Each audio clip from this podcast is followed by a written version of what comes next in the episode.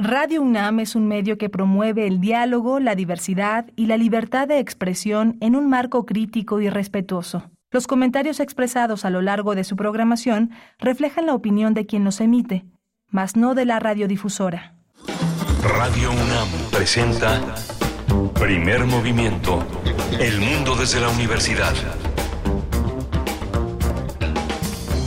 Hola, buenos días. Ya son las 7 de la mañana con dos minutos en este último día de junio prácticamente ya se acabó junio, este es el último día hábil de junio, junio 30, viernes 30 de junio, estamos en primer movimiento en Radio UNAM, es eh, eh, Adolfo Prieto 133 en la Colonia del Valle, está Rodrigo Aguilar al frente de la producción ejecutiva, está hoy Arturo González en el control de la cabina y mi compañera Bernice Camacho al frente de la conducción. Querida Bernice, buenos días. Miguel Ángel Quemain, hoy tenemos un programa interesante para ustedes, variado, diverso como siempre. Gracias y buenos días. Estamos aquí hasta las 7, hasta de 7 a 10 de la mañana con ustedes en vivo, haciendo radio pública, radio universitaria. Vamos a iniciar con música. Tendremos la propuesta musical de Taiga. Eh, estaremos con dos de sus integrantes, dos de los tres integrantes. Micho Garza es compositor, eh, es la voz, guitarrista y sintetizadores también de esta banda. Lucho Cano también nos va a acompañar, igualmente compositor, voz, guitarra y bajo de Taiga. No se lo pierdan, estarán en unos momentos más con nosotros para hacernos esta propuesta. Algunos de sus integrantes vienen de la eh, instrucción operística, vienen eh, después de hacer un recorrido, aunque son jóvenes, jóvenes todavía, eh, pues de hacer un recorrido profesional a través de la ópera y bueno, traen un, una propuesta musical pues totalmente distinta. Van, van a presentarse próximamente de manera gratuita, así es que bueno, pues quédense al inicio para esta, para esta propuesta musical y vamos a tener a dos, dos, eh, dos, dos personas, dos actores, dos directores de teatro que han colaborado con nosotros. Eh, se trata de Ceci Esquivel y Luis Galván. Ellos son egresados del Colegio de Teatro de la Facultad de Filosofía y Letras de la UNAM y van a venir a hacer el teatro de todos los viernes en vivo. El tema es El flautista de, de Amelín, un fragmento de cuentos que parecen chiste pero que son anécdota. Así es, estará Luis Galván y Ceci Esquivel, que ya estuvieron la vez anterior a principios, a principios de mes haciendo radioteatro en vivo aquí en la cabina de FM. Pues bueno, otra vez, otra vez estarán con nosotros y tendremos eh, en la segunda hora, en la nota internacional, vamos a dedicar la segunda hora a cuestiones internacionales que están ahí, que, que hay que revisar eh, el caso de este lamentable naufragio, hundimiento, hundimiento de un barco con personas migrantes en el mar Jónico que sabemos hasta el momento? Bueno, pues estaremos conversando sobre este evento, evento lamentable, con la doctora Elisa Ortega Velázquez, es investigadora titular y coordinadora de la línea de investigación institucional, promoción y protección de los derechos de la infancia y también del seminario Estudios Críticos del Derecho y Migraciones, esto en el Instituto de Investigaciones Jurídicas de la UNAM. Y bueno, estará con nosotros la doctora Elisa Ortega una vez más para hablar de este evento, de las responsabilidades de lo que traza para eh, pues para Europa, para Europa y en general para los países, en ese caso el continente, pero para los países que son tránsito o recepción de migrantes. Bueno, pues estaremos con este tema en la nota internacional. Y vamos a tener también eh, la presencia la presencia de Honduras, la muerte de 46 mujeres en un penal. El tema lo trataremos con Guillermo Vázquez del Mercado, politólogo internacionalista, maestro en administración y políticas públicas. Hoy habrá poesía necesaria, por supuesto, y hoy que pues ya termina el mes de junio y empiezan las vacaciones, empiezan las vacaciones en la UNAM. Vamos a tener un poquito de, bueno, lo que hemos venido compartiendo con ustedes a lo largo del mes de, de junio, el mes del orgullo. Hoy también habrá una propuesta poética con esa temática. Y vamos a tener en la mesa del día los 60 años de Rayuela, la obra de Julio Cortázar. Adolf, eh, eh, vamos a tener la presencia del escritor y ensayista Gonzalo Celorio, él es editor, ensayista, narrador, catedrático y crítico literario, y se ha sumado con la, con la Fundación de las Letras Mexicanas a dar un curso muy amplio, profundo, sobre uno de sus grandes amores, la cuentística de Julio Cortázar y los 60 años de Rayuela. Bien, pues ahí están los contenidos. Estaba ah, viendo hace eh, pues ya algunos años tal vez eh, no fue para este aniversario, el aniversario de Rayuela, que fue el pasado 28 de junio, 60 años de este lanzamiento de esta publicación por Editorial Sudamericana. Estaba viendo el país, el, el diario El País, que hace un recuento de las distintas portadas, de las distintas portadas de Rayuela, de la original en Editorial Sudamericana y de las que vinieron después en distintos en distintos idiomas, eh, en francés, en alemán, en fin, en rumano, eh, las que vinieron para, en italiano también, las que vinieron para, eh, pues, las distintas ediciones en español. Pues cuéntenos ustedes cuál es la portada de su ejemplar de Rayuela, cuál es, cuál, cuál tienen, cuál, cuál conservan, envíenos una foto, se vale a nuestras redes sociales y también se vale que nos compartan, que nos pongan la música ustedes, que nos compartan sus complacencias sus peticiones musicales. En esta mañana de viernes ustedes van a poner la música. Ya desde ayer algunos nos eh, enviaron algunas, algunas eh, canciones, Miguel Ángel, y con eso vamos a empezar. ¿Lo tienes por ahí? Sí, vamos a empezar con nada menos que con, de, de, para San Bernardino de Franz Zappa, una dedicatoria de Shopia Castro a su hija que está en proceso de formación para ser arquitecta por la UNAM. San Bernardino.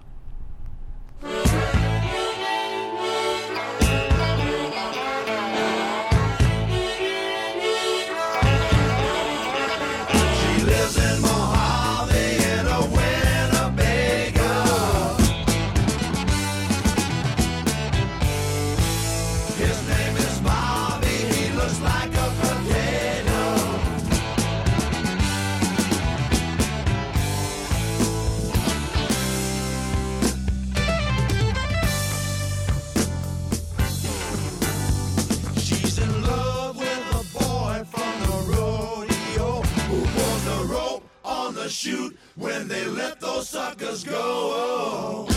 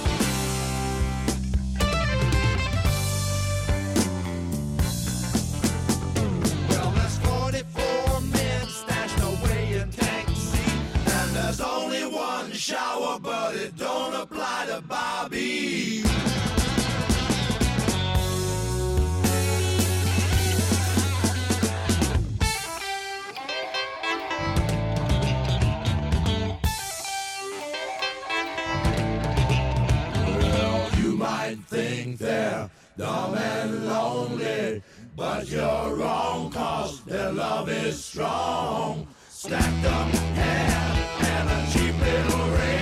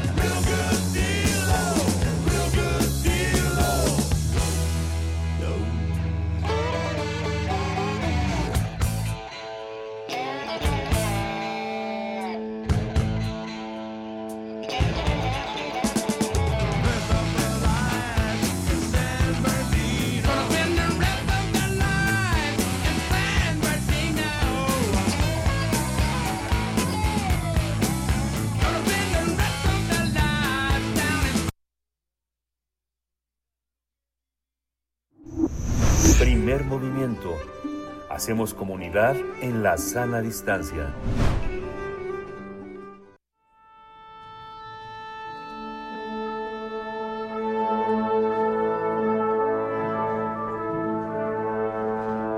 Afina tus oídos. Aquí te presentamos una recomendación musical.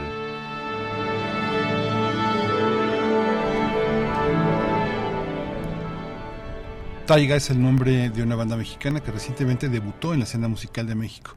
La mezcla de sonidos y voces es lo que crea una identificación con los demás, por lo que Taiga nos invita a deleitar con su propuesta musical.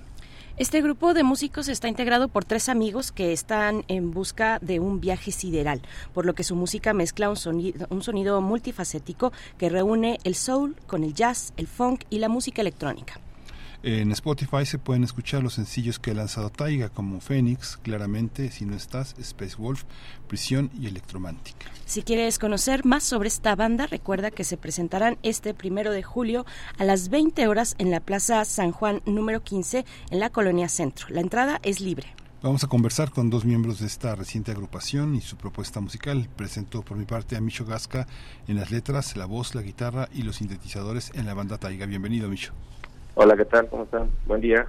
Buenos días, bienvenido. También nos acompaña Lucho Cano, también letras, voz, guitarra y bajo en esta banda, Taiga. ¿Cómo estás, Lucho Cano? Buenos días. Hola, hola, un gusto acompañarles. Muchas gracias por la invitación. Gracias a ustedes. Cuéntenos cómo, cómo surge la, el, el, grupo, cómo están, cuál es el origen de sus miembros, cómo se juntaron. Micho, empezamos contigo. Sí, claro. Eh, pues mira, eh, lo, siempre lo decimos así, este grupo es este, hijo hijo de la pandemia porque bueno entre Adrián y yo empezamos a hacer música ya desde hace varios años en otros proyectos pero eh, prácticamente la pandemia nos, nos orilló a estar en casa no y desde casa empezamos a hacer música y empezamos a, tirarnos muchas ideas muchas ideas y fue cuando empezó y a, a generarse esta música más electrónica no porque siempre hacíamos música muy orgánica, obviamente. Y eh, Lucho se integra con nosotros después de, un año de estar eh, tirando muchas ideas y fue cuando cuaja todo con las letras de, Lucho, ¿no? Porque teníamos canciones ya con, con letras, pero había demasiadas instrumentales. Entonces Lucho llegó a ponerle la cereza al pastel con, con muchas letras.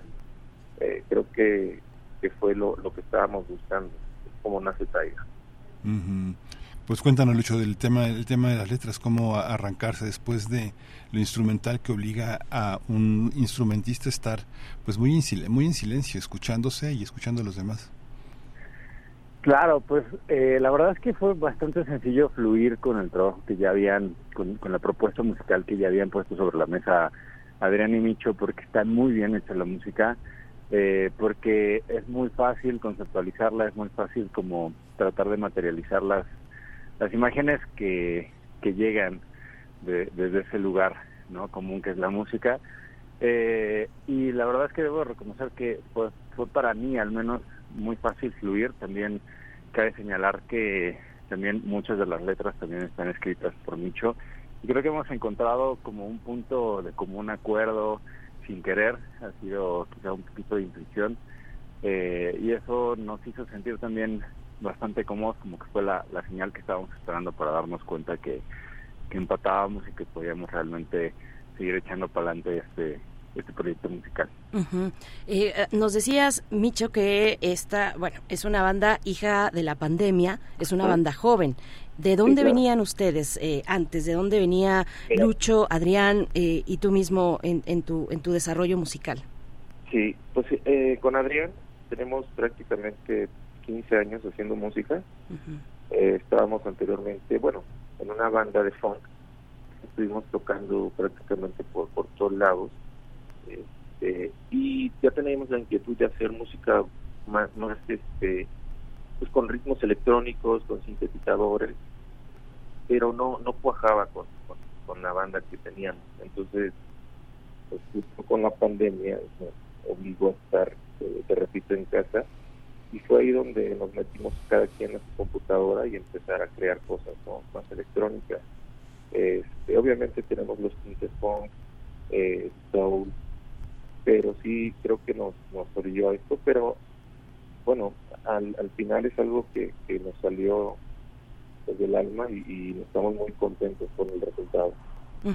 Lucho, cuéntanos un poco de ti, ¿qué, qué, qué pasaba contigo antes, antes de la pandemia?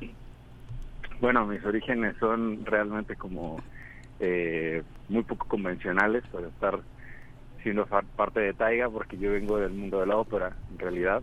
Este, llevo pues casi como 10 o 12 años de, de carrera profesional en el, en el medio, en el gremio, y fue, diría que fue una afortunada coincidencia. Adrián, amigo mío de, de muchos años, eh, y de alguna manera siempre habíamos estado muy al pendiente de lo que estábamos haciendo el uno y el otro, incluso llegamos a tener algunas colaboraciones eh, en otro tipo de proyectos, y justo estaba como en esta idea de reinventarme, de ampliar un poquito los horizontes, y fue que, que recibí la invitación de de Adrián, posteriormente conocí a Micho y, pues afortunadamente, como decía anteriormente, pudimos congeniar bastante bien y bueno, para mí es un placer estar formando parte de esta banda que tiene una calidad inmensa.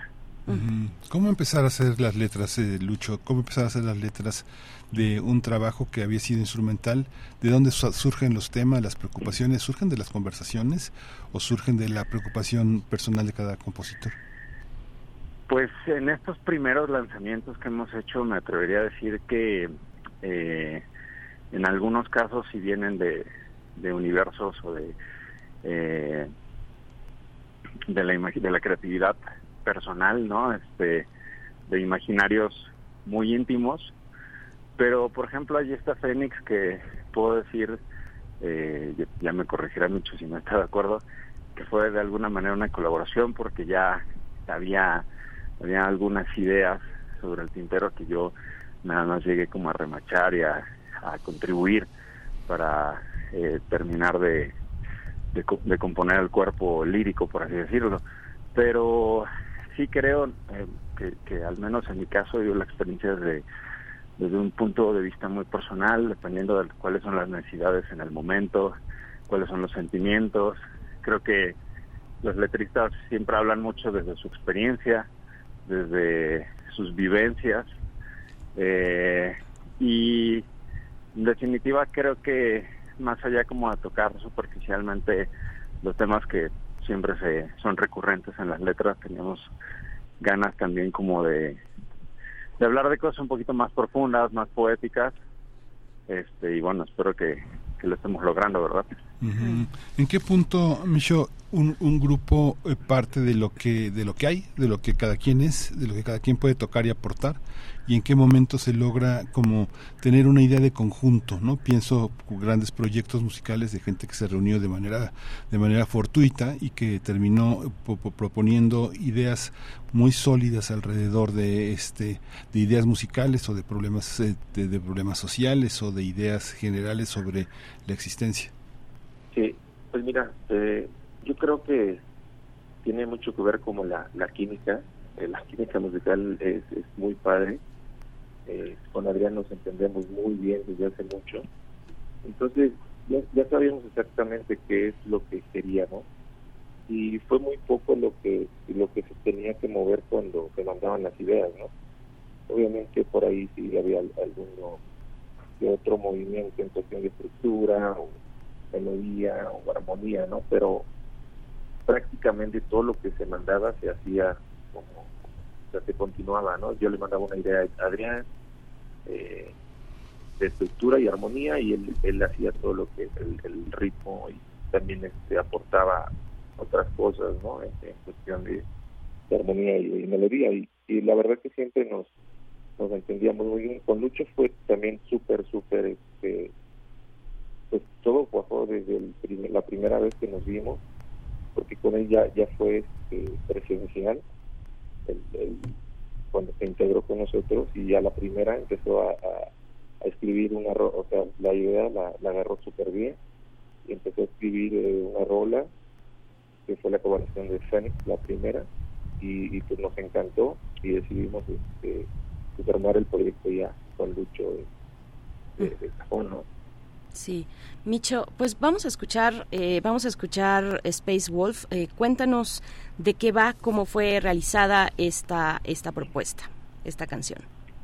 Pues como bien ya este acotaba Micho, este esta música ya estaba cocinada cuando yo llegué.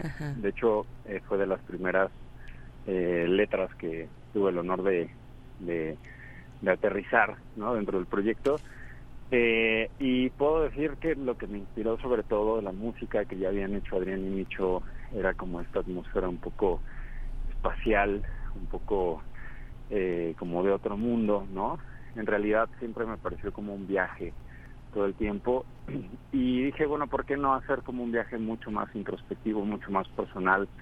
Hablar un poquito, eh, creo que tiene mucho de mi personalidad también, no lo puedo negar, creo que es una una descripción quizá muy íntima, eh, con una retórica muy especial acerca de, cómo entiendo un poco mi, propio mundo. Eh, y sobre todo creo que la intención era esa, poder sumergir al, al escucha en, en un transbordador espacial que va de un punto A a un punto B y que cada quien le ponga el nombre que quiera a ese viaje. Mm.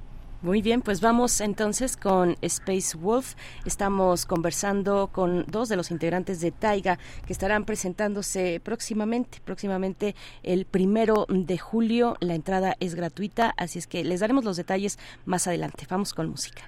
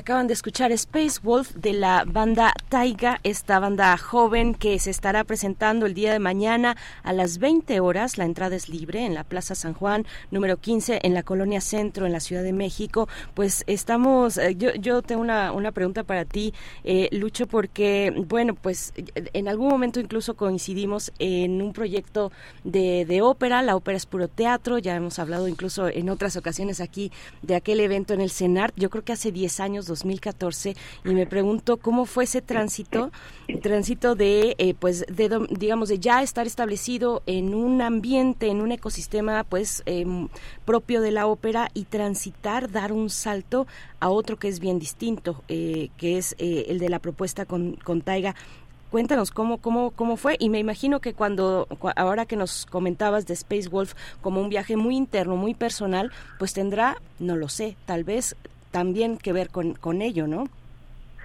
Totalmente, sí, sí debo de reconocer que fue en primera instancia un, un salto a, a un abismo, ¿no? eh, porque de repente, pues es abandonar, incluso lo podría ver así, como una zona de confort, ¿no? En donde ya más o menos conoces los caminos, ubicas a la gente, sabes cómo, cómo funciona esa maquinaria, eh, pero siempre platico que, casualmente o curiosamente siempre me consideré un cantautor de closet, solo que nunca me permití hacia el afuera, ¿no? Mostrar esa, esa, esa faceta eh, de mí mismo. Y pues no sé, supongo que son esos momentos, esos puntos de quiebre que tenemos todos, en donde hay muchas preguntas, en donde hay muchas inquietudes, en donde uno también va creciendo, va madurando y te das cuenta que pues el tiempo pasa más deprisa y quise darme ahora sí que el beneficio de la duda a mí mismo eh, de poder materializar justamente estos estas otras inquietudes que también tienen que ver con lo musical. Y creo que solo agregaría que pues no hay nada mejor que que un, un, un músico un artista que puede ser multi, multifacético multidisciplinario. Este creo que todo todo nos complementa y sobre todo pues nunca tendríamos por qué ver eh, con ojos de menos eh, a un género o a otra disciplina. O sea, creo que más bien me, me gusta más la multipolaridad, la multipolaridad, polaridad, perdón.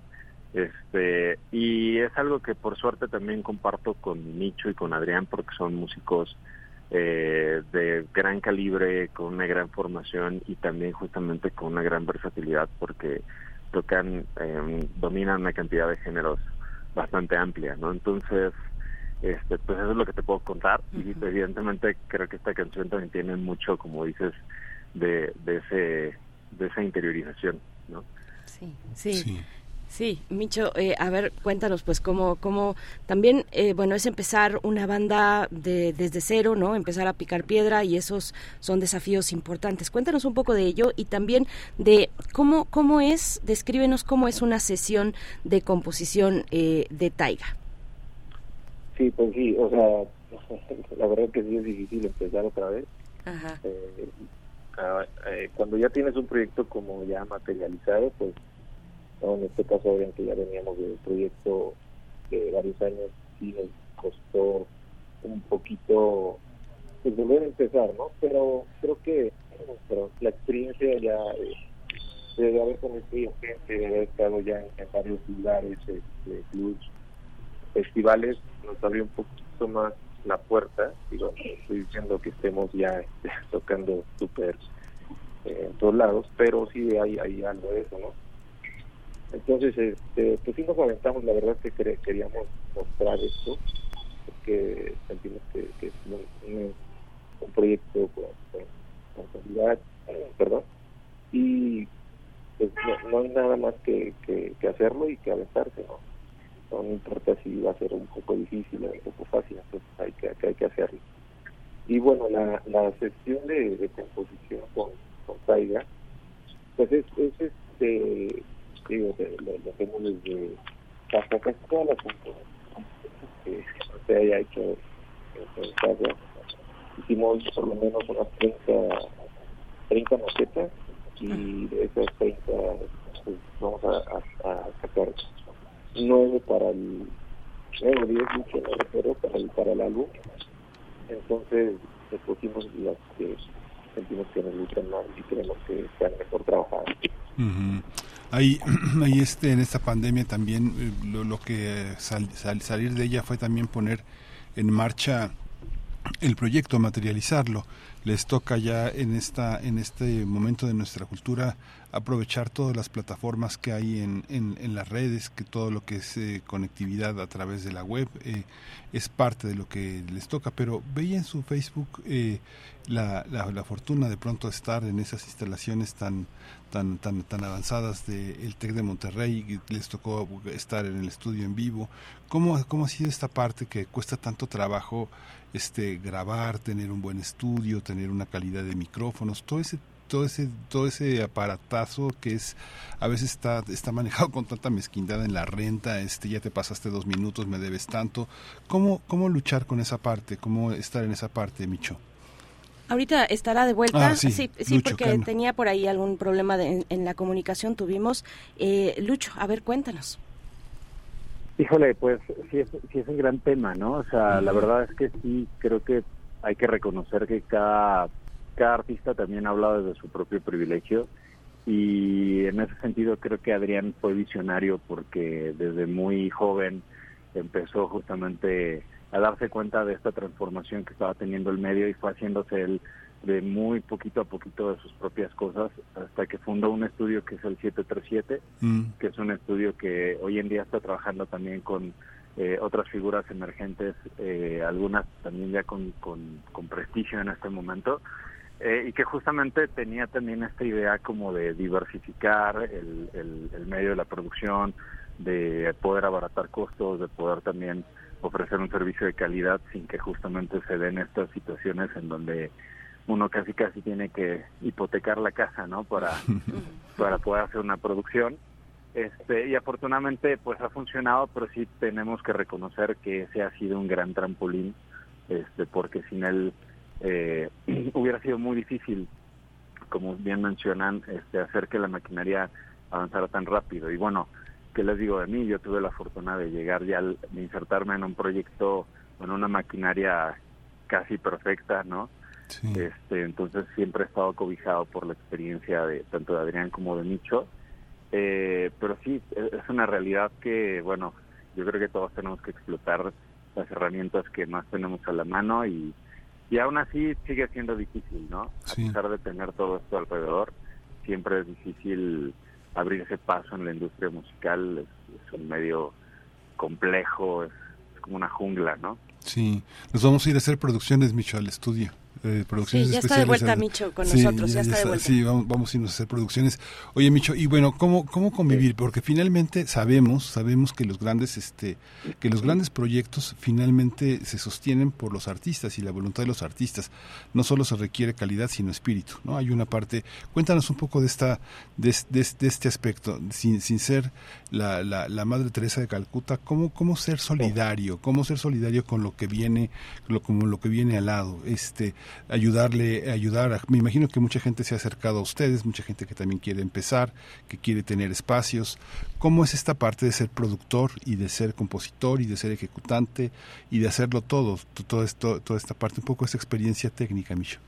Sí, pues yo creo que la pasión, ¿no? O sea, la pasión por la música, el amor que, que hay, este, pues te hace querer hacer todo, ¿no? O sea, no, no, es, no es algo que nos cueste o que queramos hacerlo por, pues, digo, por dinero, sí, pero no es, el, el, punto, ¿no? O sea, lo hacemos porque nos apasiona, porque tenemos mucho amor a la música y, y sí, se acerca gente y obviamente en lo que se puede este, ayudamos, eh, producimos, eh, grabamos. Entonces estamos bien involucrados con, este tema de la producción, de la grabación también. Es, parte pues, de, de, ser músico ahora, ¿no? Creo que eso saber grabar video, este, editar, todo eso, ya va de la mano con la música. Entonces es algo donde estamos bien involucrados desde hace ya un ratito y nos encanta mucho, nos, nos apasiona, no, no, nos cuesta nada ayudar y, hacer producciones para otras personas, para otros proyectos. ¿no? Sí. Y, y, me imagino lo desafiante que será con el proyecto propio y con y con otros proyectos, eh, pero estar en tantas pistas, en pistas eh, de difusión, estar cercanos al, al, público, además de lo propio que tiene que ver con la composición y con su propuesta musical como tal. Vamos vamos a hacer una pausa y eh, vamos a escuchar otra otra otra canción de lo que ya pueden escuchar en distintas plataformas como Spotify, por ejemplo. Hay pues hay una serie de sencillos de Taiga y vamos a escuchar um, el que se titula Claramente. Así es que, Micho, si nos quieres contar de esta rola. Claro. Pues mira, esta rola la, la, compuse, este, de hecho, este, habla habla de, de mi, mi, experiencia, ¿no? Es una experiencia de, un amigo. Me contó ahí algo estaba sucediendo con, con mi pareja y me inspiró a hacer esta canción. Muy bien, pues vamos con ello, a cargo de Taiga, claramente. Volvemos.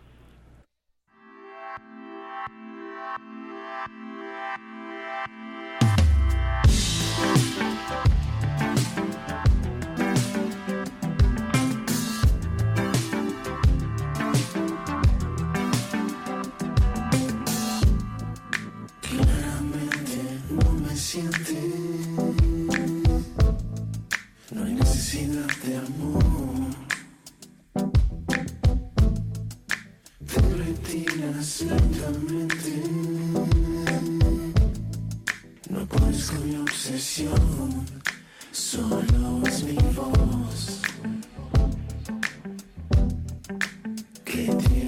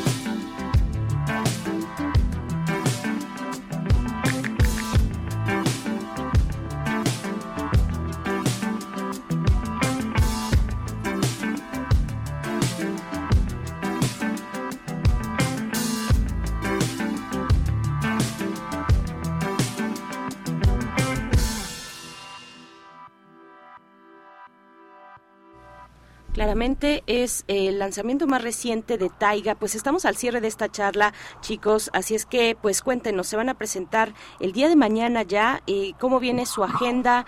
¿Cuándo también, eh, pues, bueno, cómo seguirles? ¿Cómo seguirles el paso en, en redes sociales? A ver, cuéntanos un poquito, Lucho. Pues mira, de, de entrada pues pueden seguirnos en Instagram, en Facebook, eh, a través de el nombre de Taiga-Electroband. Electroband es con, con K, de Electro. Este, y eh, también, como ya lo mencionaste, nos pueden seguir en las principales plataformas, en Spotify, en Apple Music, en YouTube Music.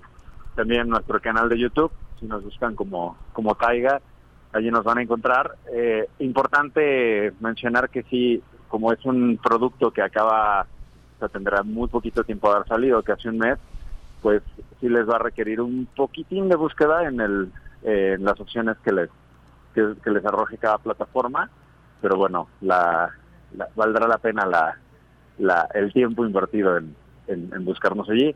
Este, no sé si, si por ahí estoy olvidando algo, este Micho, ver, como bueno, Micho. ajá. Cuenta- Cuéntanos, cuéntanos de eso. Se presentan mañana. ¿Cuándo, cuándo viene, digo, no expresión, cuándo, cuándo viene el lanzamiento del, del primer disco? Sí, eh, bueno, nos presentamos mañana, ya ya mencionaste ahí el, la dirección y todo el horario. Sí, el, el lanzamiento del, ya del disco, no hay todavía una fecha como tal, pero creo que vamos eh, a finales de año ya ya estará arriba por entre octubre noviembre ya ya tenemos el disco completo pero sí tenemos ya ahora varios temas ahí en, en- en plataformas que pueden escuchar Sí, por supuesto. Bueno, pues eh, como lo, lo que hemos escuchado como una muestra en esta mañana con ustedes, muchas gracias, Micho Gasca, letras, voz, guitarra, sintetizadores de la banda Taiga. Enhorabuena y muy, muy buen camino en este inicio, en este arranque. Mucha suerte para ustedes. muchas gracias a ustedes por la entrevista Gracias. Igualmente Lucho Cano, eh, letra, eh, letras, voz, guitarra y bajo de la banda Taiga. Lo mismo para ti, para esta banda. Muchísimas gracias, Lucho. Un abrazo. No, al contrario, muchas gracias por el espacio, siempre un gusto platicar con ustedes y pues nada, desearles un excelente fin de, de semana a ustedes y a su audiencia. Muy bien, muchas gracias. Pues nos vemos por allá. Nos vemos el día de mañana a las eh, 20 horas. A las 20 horas en la Plaza San Juan, número 15, Colonia Centro. La entrada es libre. No se lo pierdan. Taiga con esta propuesta musical, pues recién salida del horno. Así es que, bueno, pues ya nos, nos vamos a vamos a hacer una pausa Musical. musical, de las complacencias, Miguel Ángel. Sí, vamos a escuchar Tango Negro, Tlazocamati para Xochitl Arellano por el aniversario del nacimiento de su papá, Pedro Arellano, Tlazocamati.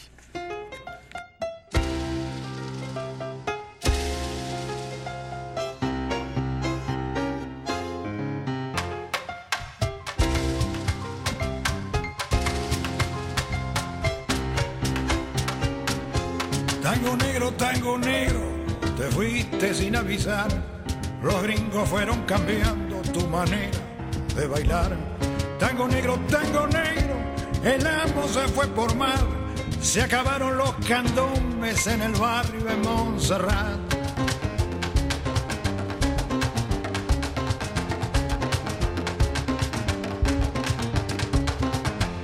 Más tarde fueron saliendo en comparsa de carnaval, el rito se fue perdiendo al morirse Baltasar. Mandinga, con y mira, repiten en el compás los toques de sus abuelos. Borocoto, borocoto, chachás. Mandinga, con y repiten en el compás los toques de sus abuelos. Borocoto, borocoto, chachás. Borocoto, borocoto, borocoto, borocoto, borocoto, borocoto, chachás. Borocoto,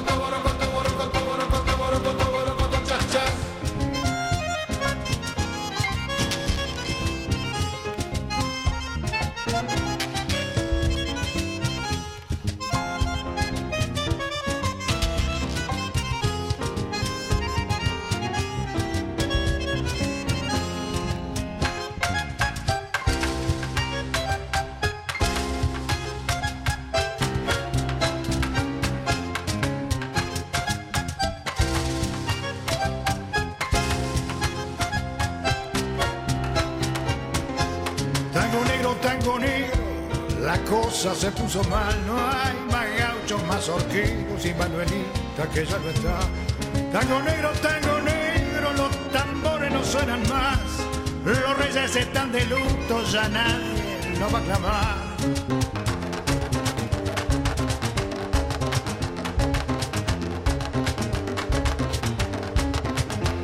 Más tarde fueron saliendo en comparsa de carnaval, pero el rito se fue perdiendo al morirse Baltasar.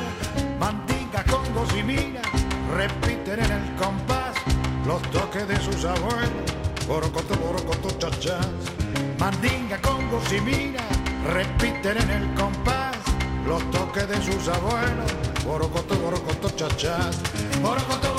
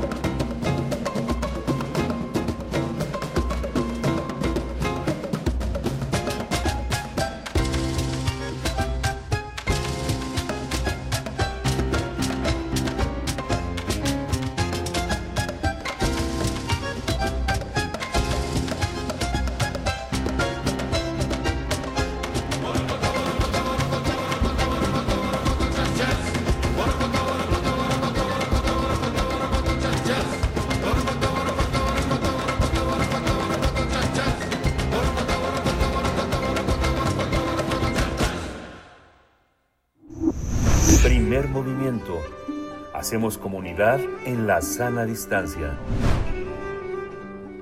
Ya estamos de regreso para presentar nuestro radioteatro. Vamos a presentar una obra que es original de Ceci Esquivel, es, una, es, un, eh, de- es un trabajo dramatúrgico que se llama El flautista Damelín. Eh, lo van a presentar, lo van a trabajar Luis Ángel García y Ceci Esquivel. Son parte de una compañía que se llama Los Gatitos Chillones. Son egresados de la, del, centro de- del Centro Teatral de la Facultad de Filosofía y Letras de la UNAM. Vamos a ver. Cuando cuentes cuentos, recuerda los de primer movimiento.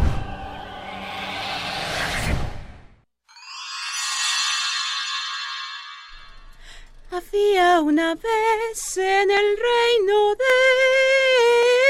Tulum lejano un extranjero venido de Nueva Arendel con una sonrisa amable pero sierpe de villano.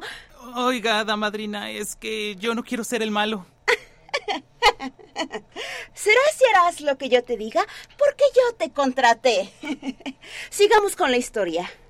Farley Damelin, este pobre, pobre hombre, huyó de su país para no morir de hambre, víctima de un mal gobierno. Pero dispuesto a escapar del infierno, prefirió venir a hacer home office. Pues sus monedas, las arendelis, aquí valían más. Me tener un estilo de vida al que no estoy dispuesto a cambiar. Pero cuando a Tulum lejano llegó, gran desagrado se llevó, pues no sabía que todos los habitantes de allí... Oh my god. Aquí todos son ratas. Nadie le dijo a Farley que en el reino de Tulum lejano, cuyo lema era el mejor lugar para pasar un ratón dando lata como rata, era habitado por roedores. Vaya, debió haber sido una sorpresa enorme. Y lo fue. Mi odiar a los roedores. Debo encontrar un modo de sacarlos a todos de aquí. But first vamos a... ¿Cómo le dicen por aquí? Ah, sí, a rellenar el buche. Veamos si es verdad eso que dicen de que cualquiera puede cocinar. Flautas, flautas, flautas, deliciosas flautas ratásticas de pollo, de queso y de verdura. De a diez, de a diez, la orden de a. En ese momento, Farley se dio cuenta, sin necesidad de hacer las cuentas, por la cantidad de clientes que el conejo flautero tenía, que a todos los roedores del reino de Tulum lejano les fascinaban aquellas flautas de modo insano. Mi cree tener una big idea. Es así como, utilizando su arma secreta, su hipnotizante y melodiosa voz, engatusó al conejo para alcanzar su meta. ¡De a diez! ¡De a diez! La orden de tres. Lo... La... La mejor. Conejito, conejito flautero. Que no veis lo que aquí tenéis. A big deal esto es. Si tus flautas las das a 16. ¡No, cuero! ¿Cómo creéis que a dieciséis tendría que ponerle eh, eloteis? ¿Eloteis? ¿Qué? ¿Tenía que rimar? Ay, conejito, conejito flautero. ¿Es que acaso no estás deseoso de un coche de arranque filoso? No, tendría que darlas a 38. Conejito, conejito flautero, pues alas a 62. Y en vez de madriguera tendréis una gran mansión. Pues eso sí es un caserón. Y si las doy a 100, a mi madrecita santa la tendría también muy bien. De a 100, de a 100, la orden de a 3. Y conejito flautero, no es necesario que les pongas elotes. De a 100, de a 100, la orden de a 3. De a 100, de a 100, la orden de tres. Se acabó. Farley se había salido con la suya y muy, muy pronto, nadie en Tulum lejano pudo de las flautas pagar el costo. ¿Qué pasó, mi conejito flautero? ¿Cómo ir el business?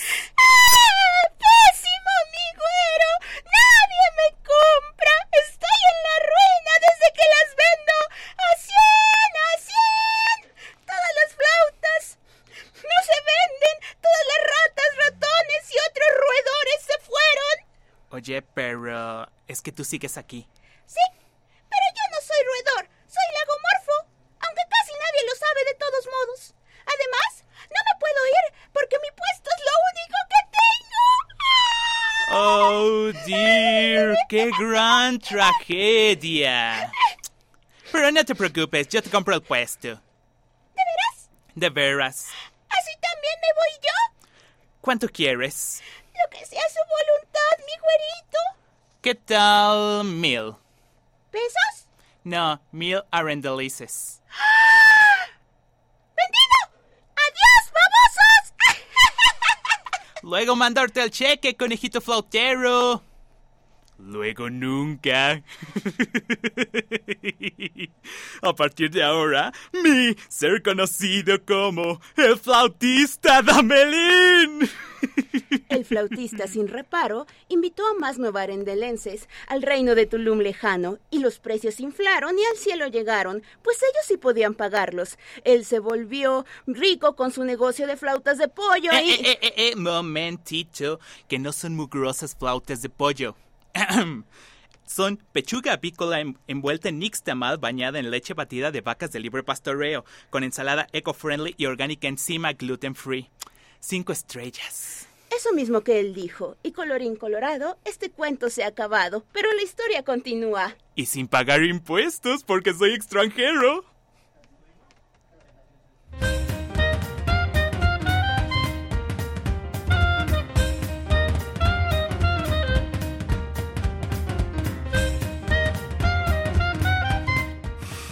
Ya regresamos del radioteatro, esta obra de Ceci Esquivel de los gatitos chillones, en la voz también de Luis Ángel García. Ya nos, nos de- dejamos esta primera hora de primer movimiento, quédese con nosotros, siga siendo comunidad. Esto es Radio UNAM, esto es primer movimiento. Vamos al corte y regresamos.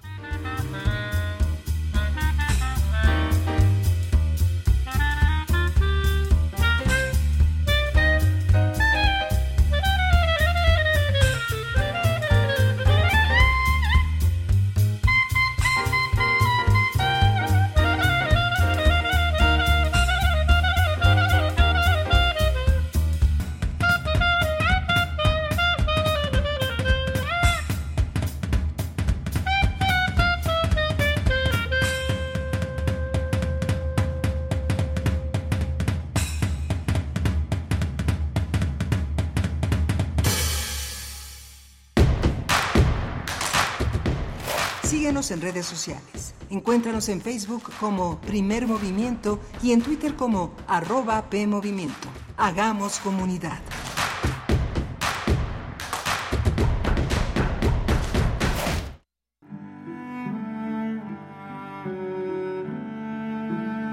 Torcuato Luca de Tena. La convicción monárquica. 2023. 100 años de su nacimiento. Durante la Segunda Guerra Mundial ejerció como corresponsal de ABC en Londres y en 1952 asumió la dirección del diario.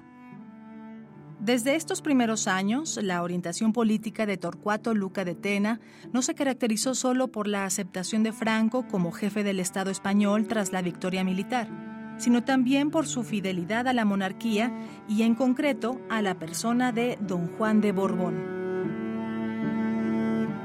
Torcuato Luca de Tena. 96.1 FM. Radio UNAM. Experiencia sonora.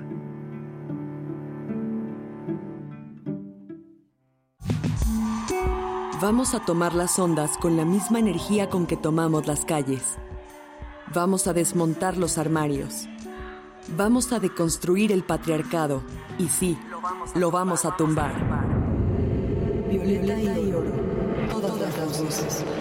Todos los domingos a las 11 de la mañana por el 96.1 de FM y radio.unam.mx. Radio UNAM.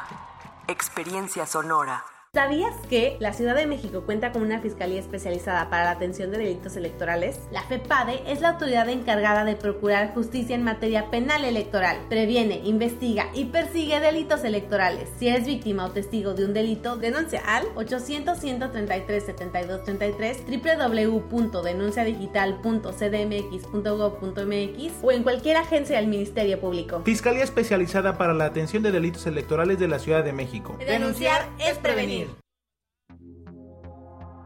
Maestra, maestro, recuerda que prevenir es proteger. ¿Cómo te sientes? ¿Quieres platicar? No, gracias, estoy bien. Bueno, si te animas, me puedes buscar después de clase. Acércate con los directivos y con tus colegas para encontrar soluciones. En la escuela enseñamos y aprendemos a cuidarnos entre todas y entre todos. Juntos por la paz. Secretaría de Educación Pública. Gobierno de México. Es muy tedioso hacer siempre lo mismo. No dejes que el aburrimiento apague tu imaginación. Escucha Escaparate 961 con los eventos culturales del momento. Viernes a las 15:15 horas por Radio UNAM. Entretenimiento y cultura. Radio UNAM. Experiencia sonora.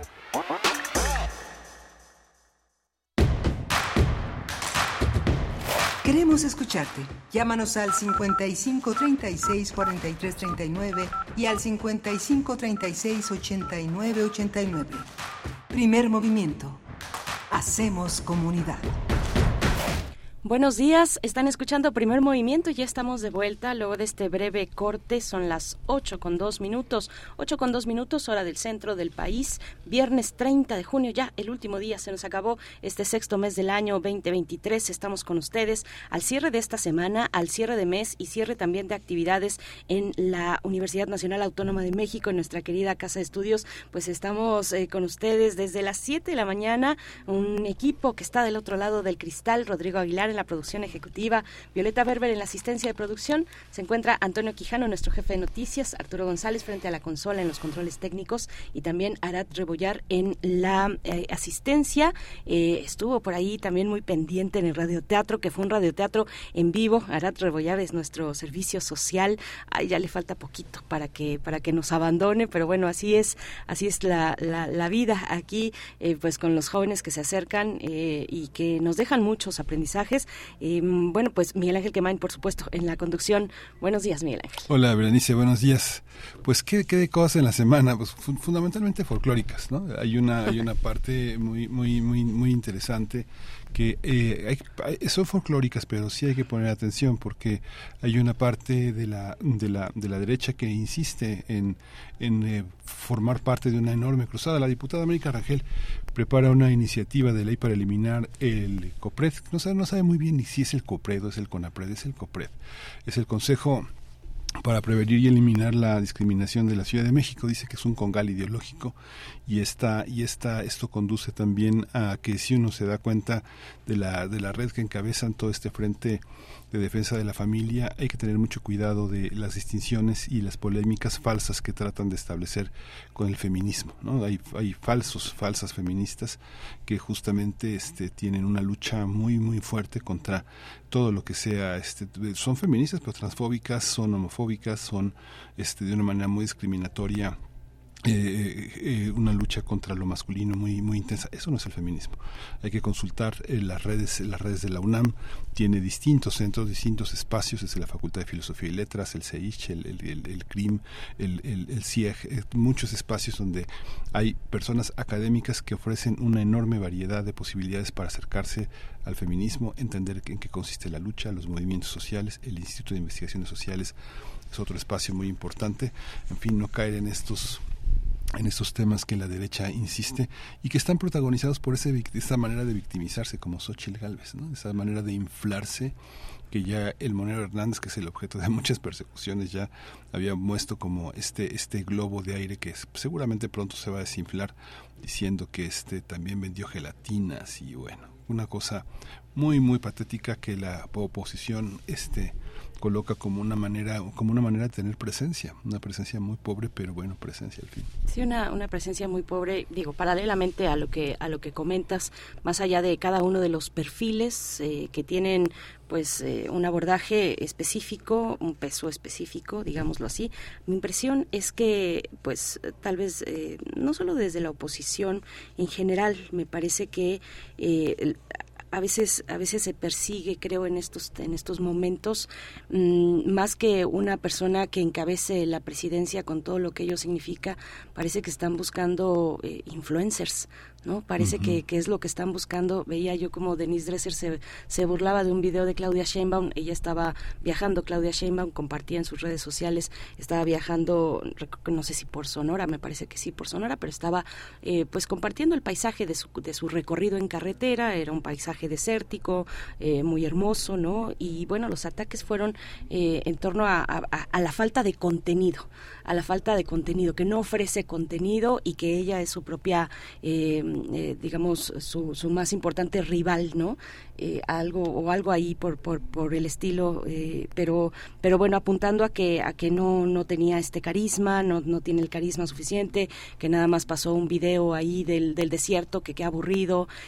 bueno, pues ella está recorriendo el país. Digo, no, no es que me incline por un u otro, por una u otro candidato, pero sí me pareció, me, me detuve a pensar en ese en ese momento, en ese tipo de comentarios también que le hacían al tuit que puso eh, Denise Dresser, eh, pues sí, comentarios en ese, en ese sentido, eh, del poco contenido, ¿no? Como si se tratara de una creadora de contenido y no de una persona que estaría buscando ser presidenta de la República, que tiene pues una trayectoria, una trayectoria pues muy, muy, muy interesante, la verdad, con, con una, una carrera en, en física, con eh, maestría, doctorado en, ingeniería. En fin, no, no, se trata de hablar de la persona de Claudia Sheinbaum, sino de lo que se está valorando en estos momentos para encontrar las figuras que puedan alzar, que puedan levantar, que puedan eh, llevar personas hacia uno u otro eh, lugar del espectro político partidista en este país. Bueno, pues ¿cómo lo ven ustedes? Cuéntenos, cuéntenos de estas cuestiones y de lo que nos quieran comentar en esta mañana. Por acá nos saluda eh, Rosario Durán, nos dice saludos desde Copenhague, último jalón. Pues sí, estamos en ese último jalón. Saludos por allá eh, en Copenhague, Rosario Durán. Ese último jalón del, del semestre, del año escolar.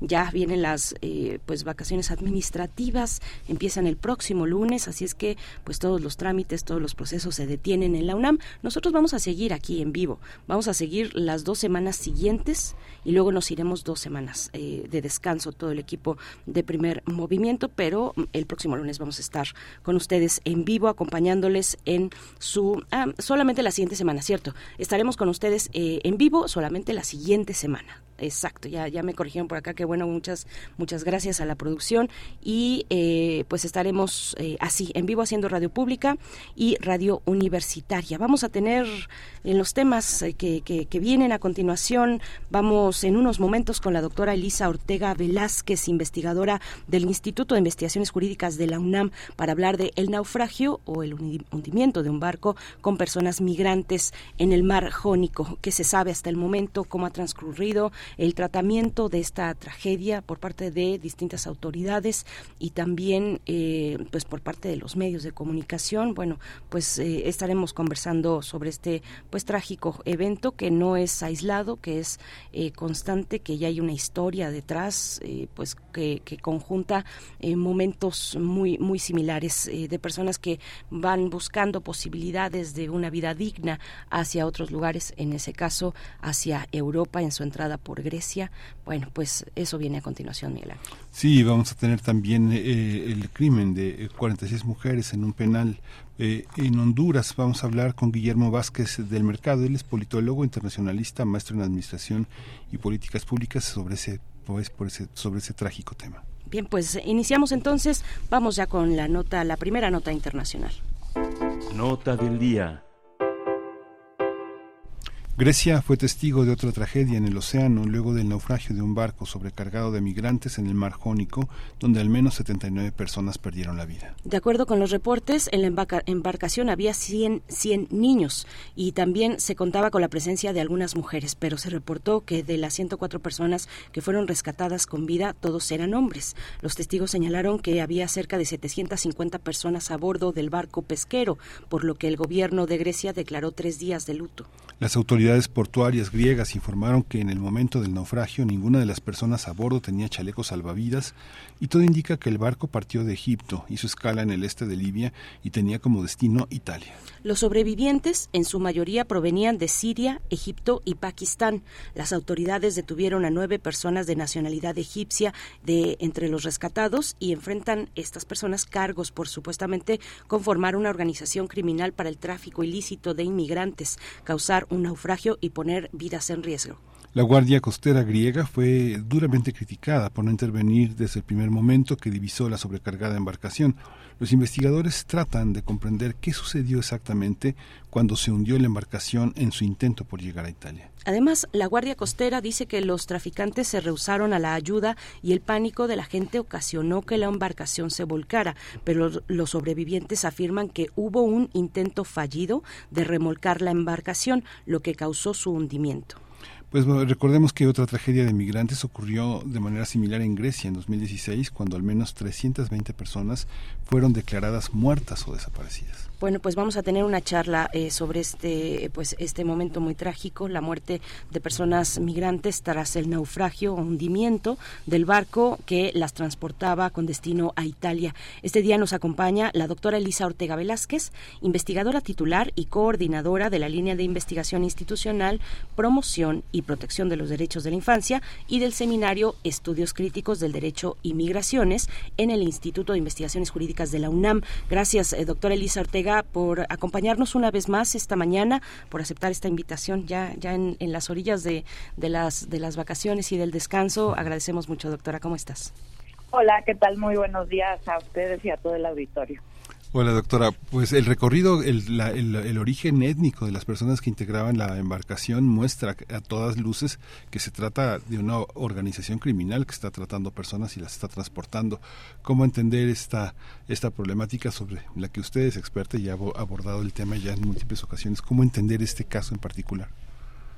Bueno, pues eh, primero pues hay que señalar que este evento del 14 de junio me parece que es uno de los eventos más mortíferos en la historia reciente del Mediterráneo, ¿no? Como, como bien señalaban en la introducción, con cerca de 750 personas abarrotadas en un barco donde obviamente se había rebasado la capacidad este, para que estuvieran tantas personas y donde además de, de todos los hombres que había, que sí conformaban la mayoría hombres jóvenes de alrededor de 20 años, había al menos 100 niños, 100 niños y niñas y también mujeres.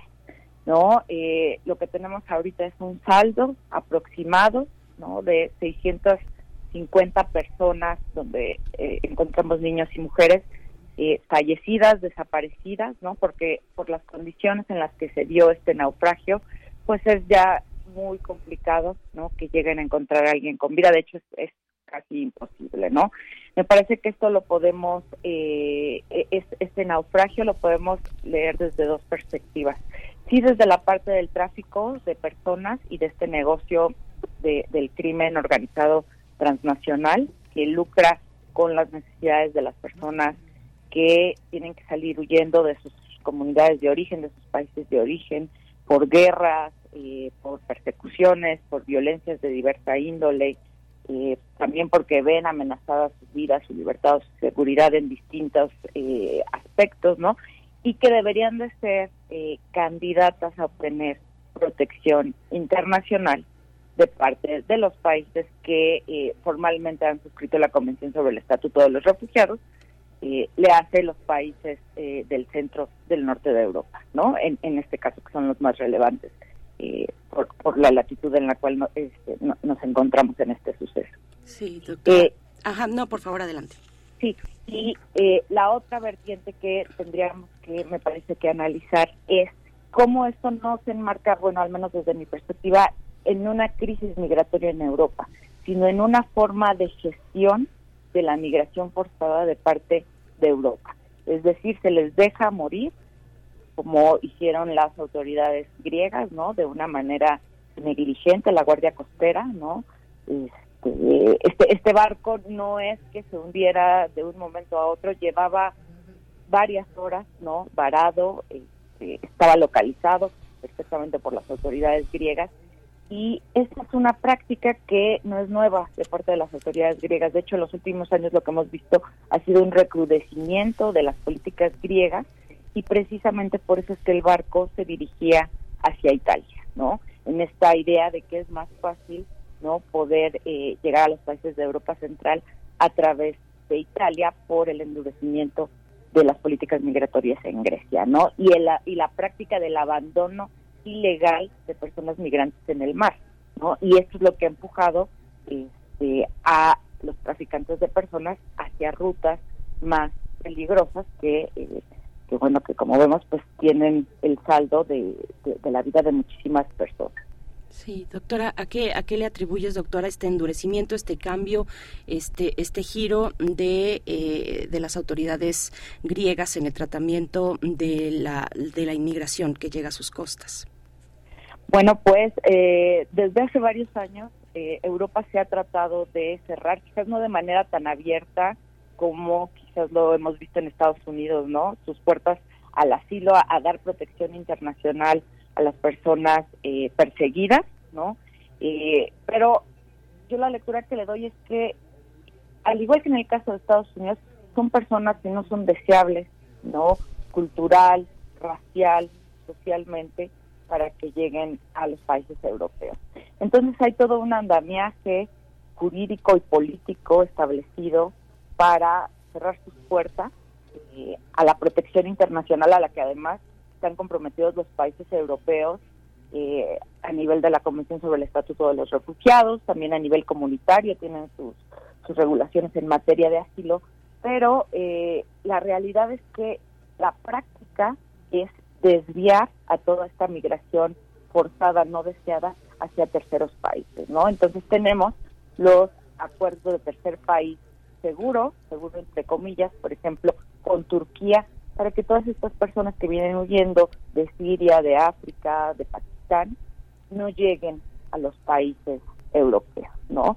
Entonces tenemos estos acuerdos, ¿no? A través de, intercambios eh, económicos, en el caso de Turquía, eh, y, son al final un, espejo de lo que pasa en, en, Norteamérica, de lo que vemos que pasa con México, ¿no? Que ya lo hemos platicado en otras ocasiones. En el caso de México, pues ha sido sin intercambios económicos, ¿no? Este, y sin, sin, ningún tipo de contraprestación, sino ha sido pues, de manera más burda, ¿no? A través de tweets de amenazas eh, de Donald Trump, etcétera, ¿no? Pero en, el caso europeo sí está como muy establecido este desvío, ¿no? De, eh, de las personas con necesidades de protección internacional hacia terceros países que no son seguros pero eh, que logran, en, en, palabras de los europeos, no aliviar sus sistemas de asilo. No, la realidad es que no quieren ese tipo de migración, ese tipo de extranjeros, igual que Estados Unidos no quiere centroamericanos, no quiere personas que de algún modo no son deseables ni racial, ni social, ni, ni culturalmente hablando. Esta, esta, esta manera de conducirse por parte de los gobiernos europeos, en este caso los reproches que recibió Grecia, eh, ¿qué consecuencias tienen para la comunidad internacional? ¿Eso, ¿Eso realmente tiene acciones que puedan frenar una, una acción delictiva como la que observamos?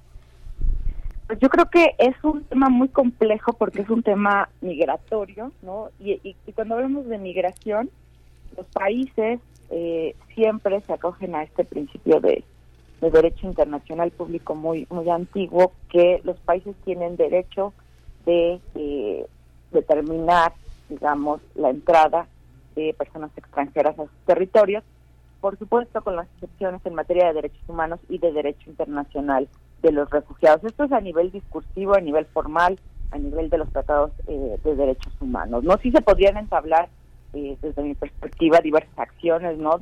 ante la Corte Penal Internacional, ante las distintas eh, instancias u órganos jurisdiccionales eh, del sistema de la ONU o, o, este, la Corte Europea ¿no? de, Derechos Humanos. Sin embargo, el, el tema migratorio va mucho más allá de lo que las normas nos digan.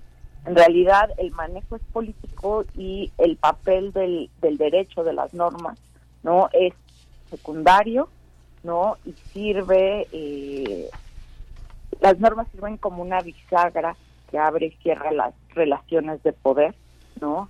Con base en ciertas eh, categorías. Por ejemplo, la raza, la clase, el género, la edad, ¿no? Entonces, en este caso, ¿no? Yo, yo, yo veo complicado, ¿no? Que se llegue a cristalizar algún tipo de acción legal por toda la serie de intereses políticos que están implicados. ¿No? Además tenemos eh, que a los cuatro días el, el, el evento es como como tapado, ¿no? Hay, hay un manejo político muy muy importante de este suceso. Eh, a los cuatro días además tenemos el, el suceso del Titán, ¿no? Toda la toda la atención internacional que generó, se le dio el tratamiento como un reality show, este, teníamos a personas conectadas en todo el mundo tratando de saber qué estaba pasando con los cinco millonarios, ¿no? Que habían decidido emprender este, pues una expedición para, para ver el Titanic, ¿no? Los restos del, del Titanic, ¿no? Y entonces aquí sí vemos el contraste, ¿no? Al que me refería, ¿no? En términos de raza y de clase, ¿no? Este, tenemos eh, expediciones, este, un derroche de recursos importantísimo, este, para encontrar a estas personas eh, de quienes en poco tiempo conocimos sus, sus vidas, sus personalidades, sus intereses, sus gustos, los individualizamos, ¿no? Hay este gusto, este morbo por, por la vida de las personas ricas. Eh, en contraposición tenemos el caso de, de, las personas migrantes, ¿no? Que no tienen rostro, no tienen, eh, no, no las individualizamos, no, no, no sabemos sus historias, seguramente muchísimas historias muy interesantes, este, pero, pero no hay interés. De hecho, lo que hacemos como sociedades y como, como estados es normalizar sus vidas desde, desde la desechabilidad, ¿no? Como, como que sus vidas no importaran y que si les pasa esto, bueno, pues es que fue porque se arriesgaron y a pesar de las cifras tan tan escabrosas, ¿no? Son son 650 personas que eh, se estima que perdieron la vida, pues no no se le dio ni de cerca el, el tratamiento, ¿no? Que, que, que, recibió este el, el caso del Titán, ¿no? Entonces vemos vemos estos estos contrastes, ¿no? Como políticamente eh, pues se acomodaron las piezas, ¿no? Se opacó todo lo que sucedió este eh, en, en, el mar Jónico con el suceso del Titán que fue solo cuatro días después. ¿no? Entonces, eh, también un manejo político importante ha sido la falta de información precisa, ¿no? Eh, de parte de las autoridades griegas, ¿no? Echar toda la culpa a las redes eh, de, tráfico de personas, que por supuesto tienen su responsabilidad y muy importante, ¿no? Pero no es el 100% de responsabilidad, ¿no? De, parte de ellos. Además tenemos este procesamiento de los egipcios, ¿no? Que realmente no sabemos si sí eran, ¿no? Los cabecillas este, de, esta red de, transnacional de, de traficar personas, ¿no? De, pronto vemos nuevos similitudes, ¿no? Por ejemplo, cuando el caso del incendio en Ciudad Juárez, pues eh, las autoridades eh, toman de chivo expiatorio a una persona, lo culpan, ¿no? De, haber iniciado el motín y demás, entonces es como muy fácil a nivel eh, de gobierno trasladar las responsabilidades, ¿no? Este, a las propias personas migrantes, ¿no? Eh, en, vez de hacer quizás como un ejercicio más, pues más honesto, ¿no? De, de lo que toca a la parte de gobierno una, narrativa, doctora Elisa, que hemos visto pues en varias ocasiones. Es siempre la culpa, o en muchas ocasiones, la culpa de, de las personas que están, que intentan buscar una, una mejor condición de vida. Em, digamos, en, en manos de quién está la investigación ya nos has comentado y lo hemos lo hemos notado eh, hay, hay poca poca cobertura para la magnitud de un evento como este. Eh, hay eh, pues imprecisiones o pocas certezas de lo que pudo haber pasado en manos de quién está la investigación si si la cuestión apunta a, a, que bueno la, la guardia costera de Grecia pues ya tenía conocimiento tenían identificados incluso pudieron acercarse hacer esto que algunos sobrevivientes eh, narran que hubo un, remolque, ¿no? Que fueron eh, pues asistidos de esa manera. Mm, eh, ¿Cuál sería la responsabilidad de Grecia? Pero Grecia está investigando o quién investiga, porque pues es complicado pensar en que pueda haber imparcialidad en una investigación que realiza las, las personas que están involucradas o en este caso instituciones o países involucrados, como es el caso de Grecia. Sí, eh, esto es algo muy importante. Eh, inicialmente la investigación queda en manos de las propias autoridades griegas, ¿no? Que como bien dices, ¿no? Es, muy complejo porque son juez y parte a la vez. Entonces no podemos esperar realmente eh, imparcialidad al respecto. También, eh, como estamos hablando de la política comunitaria en materia de asilo y de migración, también toca investigar de parte de la Unión Europea. ¿no? También hay competencias, Ahora, tampoco yo sería tan optimista, ¿no? Porque es la propia política comunitaria, ¿no? La que avala ese tipo de acciones, en este caso de parte de, Grecia, ¿no? ¿Por qué? Pues porque geográficamente son Grecia e Italia, son los países que quedan, entre comillas, más a la mano para el desembarco de personas migrantes que proceden de África o de, o de Asia. Entonces, no, no estaría yo, digamos, optimista tampoco de la investigación que se haga al interior eh, de la Unión Europea. Ahora, también desde la ONU ya se ha pedido una investigación seria, ¿no? Pero este, me parece que lo que lo que lo que podemos esperar es un concierto mundial, ¿no? Entre entre distintos ámbitos, ¿no? Entre el entre el universal de la ONU, entre el regional europeo o el propio nacional, ¿no? Donde al final del día se, se tapan sus acciones en esta materia, porque al final están de acuerdo en no dar protección internacional a estas personas.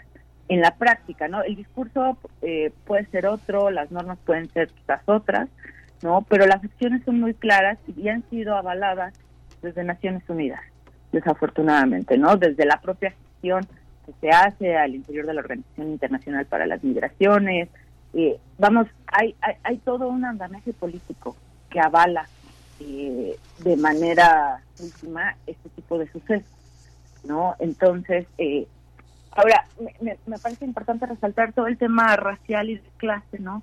Porque cuando vimos lo, lo, lo, que pasó con los ucranianos, que por supuesto necesitaban protección internacional y la solidaridad europea de Estados Unidos, ahí vemos, o sea, de verdad, otro otro actuar, otro tratamiento, ¿no? De pronto surge la solidaridad europea en materia de asilo, este, se, concretan acciones importantes para ayudar a las personas ucranianas desplazadas por la guerra en Estados Unidos después de estar cerradísimo el sistema de asilo, se empiezan a procesar este, sus solicitudes, ¿no? De todas estas personas ucranianas que estaban esperando además en Tijuana, ¿no? En, en nuestro propio país y y vemos no el contraste de lo que de, lo que pasa con, con personas que no son blancas que no son rubias que no tienen ojo azul que no que no comparten eh, entre comillas no su, mismo su misma concepción cultural social no este, y también creo que es importante señalar no que quienes rescataron a las personas eh, que ahorita pues, son sobrevivientes de este este trágico naufragio en, en el Peloponeso, pues es, es un yate eh, de, un magnate multimillonario, por cierto, mexicano, ¿no? El, el Mayan Queen, de, un magnate platero aquí en México, ¿no? Y es, y es el que salva, ¿no? A las personas que, que ahorita pues están vivas, ¿no? Después de después de ese después de ese, ese trágico suceso. Entonces es, es como una realidad de contrastes, ¿no? En el Mediterráneo, por un lado vemos los, los yates de multimillonarios, este, como, como el caso presente, ¿no? Que además, pues, eh, recibió la llamada de auxilio de parte de las autoridades griegas y sí acudió porque de acuerdo al derecho marítimo, ¿no? Cuando se pide ayuda en, en aguas internacionales, hay que ayudar, ¿no? y fue lo que hizo al final este este, eh, yate. este yate. que además está contado dentro de los más grandes del mundo, ¿no? dentro de los más lujosos del mundo. Sí, de Alberto Vallares, ese yate. Ese, sí, sí es interesante también, este, cómo, cómo hubo un llamado en ese momento eh, a que no comparáramos, por favor, no comparen la situación de, de lo del Titan y la situación de estos migrantes, es parte de un discurso. Y cada vez menos, cada vez más las secciones internacionales de los grandes medios están tomadas por esa, por ese espíritu ese espíritu global que reduce todo a, un, tema de intereses, ¿no? Ya cada vez menos uno logra ver secciones internacionales, no sé, como las cosas que hizo Carlos Facio, Ana María Merger en Proceso, Eduardo Mora Tavares en el Uno más Uno, Enriqueta Cabrera en el Día, no sé, ya, ya no hay editores que tengan un punto de vista en lo internacional porque queda todo tan lejos, este eh, doctora Elisa Ortega, que para qué, ¿no? Es algo como una, una falta de ética que, que, caracteriza a muchos medios, desgraciadamente, en Latinoamérica, ¿no? Así es, así es. Pues muchísimas gracias, doctora Elisa Ortega Velázquez, por su, por su colaboración, investigadora titular y, ah, este, y, tienes una más sí, Una, una, una reflexión final doctora precisamente sobre el tratamiento sobre el tratamiento mediático de estos de estos eventos. Ya nos comentabas un poco pero bueno ahí ahí está. Y, y se y afortunadamente pues se, se logró ver. Es que cómo no ver esa diferencia ese acercamiento mediático entre lo que ocurrió con el Titán con este sumergible eh, turístico que, eh, que, que llevaba a cinco personas millonarias a, a ver pues esta este pasaje exótico turístico de bajar a ver el, Titanic frente a esta tragedia en el mar Jónico, 750 eh, aproximadamente 750 personas inmigrantes de estos países eh, que buscan una oportunidad. Y bueno, el tratamiento mediático saltó a la vista de muchas personas, cómo no hacerlo, afortunadamente ocurrió a pesar de que pues ahí está, ¿no? La digamos la poca certeza de lo que ocurrió eh, en el mar Jónico frente al despliegue mediático, bueno, había tres países ahí involucrados, ¿no? Tres autoridades de tres países interviniendo, eh, de Estados Unidos, Canadá y también eh, un buque francés ahí eh, apostados para, para el rescate en su momento del Titán. Y del otro lado, bueno, pues vaya, terrible, ¿no? Terrible un, abandono, un, voltear la espalda y decir, este, pues no, no, no nos importa y, nos vamos a otra cosa y miramos y volteamos la mirada para el otro lado, para allá, para donde estaba ese, ese sumergible titán. ¿Cómo, ¿Qué decir para el cierre de esta charla?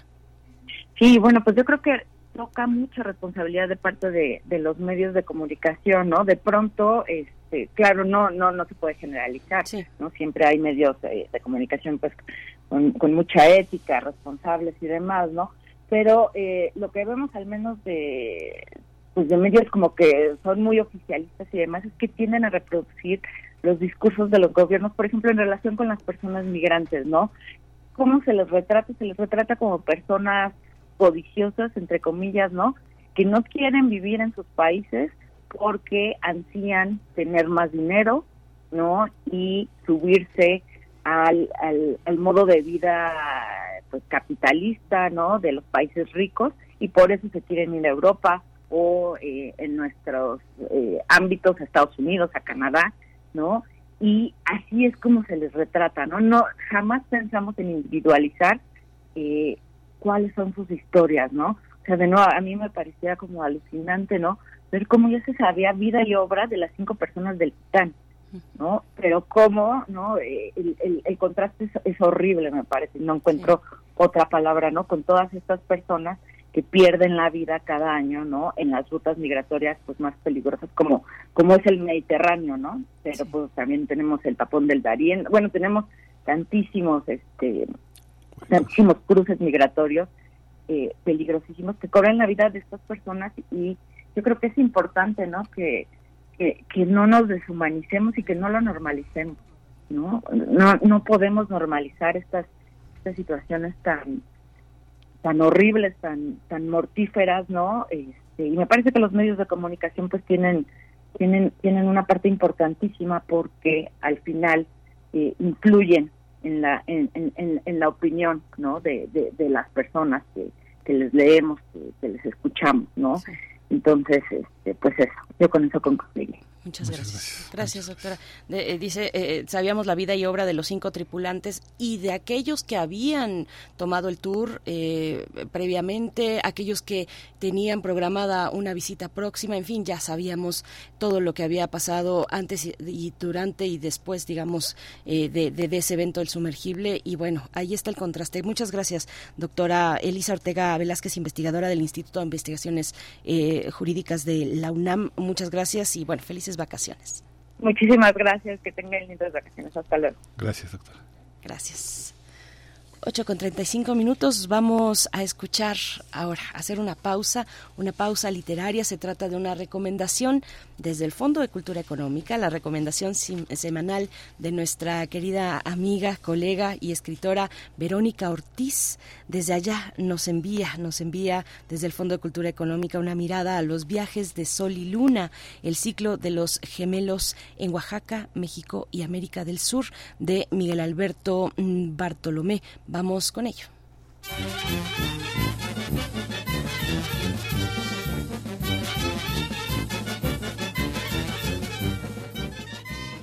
Queridos amigos y amigas de primer movimiento, les saludo con enorme gusto a ustedes y desde luego también a todo el equipo que hace posible este programa. Hoy les recomiendo un título inquietante y rico en referencias míticas, Los viajes de Sol y Luna, el ciclo de los gemelos de Oaxaca, México y América del Sur, escrito por el antropólogo Miguel, Alberto Bartolomé investigador emérito del Instituto Nacional de Antropología e Historia. En el puntual prólogo del historiador y experto en cosmovisión mesoamericana, el querido y extrañado Alfredo López Austin analiza que la producción mítica sobre los gemelos Sol y Luna es tan abundante, sus episodios tan oscuros y su análisis tan arduo que fue necesario que enfrentar el tema un profesional experimentado. Miguel Alberto Bartolomé cumplió indiscutiblemente con estas características. Y sí, Bartolomé consideró que su semejanza expresada en distintas culturas mesoamericanas y sudamericanas tenía que ser explicada por una de las dos vertientes interpretativas de la antropología, el paralelismo o la difusión. Esta es la disyuntiva que aparece en el centro de la discusión. El relato es cruel, un arquetipo de la etapa salvaje de la conversión de los dioses en criaturas. Son caníbales e incestuosos. El mito apunta a uno de los elementos fundamentales de los procesos cósmicos, la destrucción de la vagina dentada, en este caso de la abuela, que los niños, gemelos Sol y Luna, hacen pedazos para desarmar la sexualidad criminal y con ello permitir el sexo reproductivo. Editado por la Secretaría de Cultura, el Instituto Nacional de Antropología e Historia y el Fondo de Cultura Económica, Los viajes de Sol y Luna, el ciclo de los gemelos de Oaxaca, México y América del Sur de Miguel Alberto Bartolomé es una investigación profunda y fascinante sobre esta parte primordial de la mitología prehispánica, porque más libros, más libres. Hasta la próxima.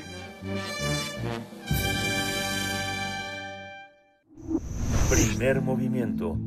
Hacemos comunidad con tus postales sonoras. Envíalas a primermovimientounam.gmail.com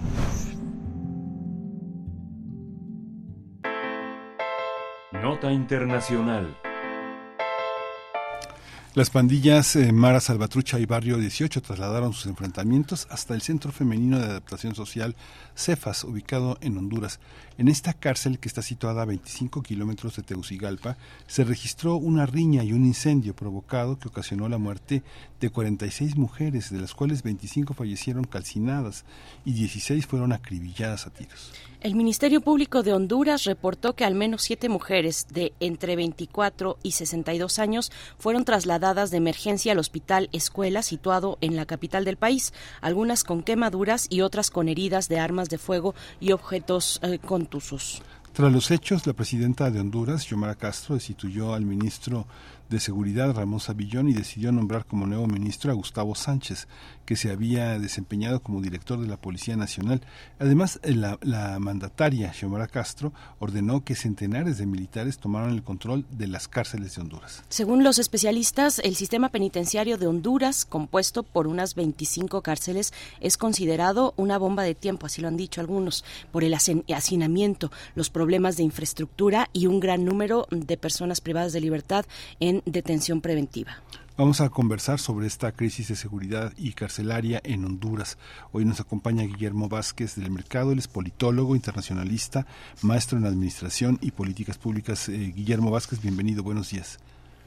Hola, ¿qué tal? Eh, muy buenos días mucho gusto estar aquí con ustedes. Gracias, Guillermo Vázquez del Mercado. Muchas gracias, eh, maestro Guillermo Vázquez. Eh, con gusto de saludarte desde acá, Miguel Ángel Quemain, Berenice Camacho. Pues, ¿cuál es la, la lectura inicial? ¿Qué pasó? ¿Qué, qué, qué cuestiones explican este, pues, esta tragedia en este centro femenino de adaptación social?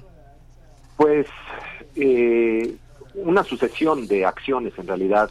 Es solamente, creo yo, lo que pasó en el penal de Támara.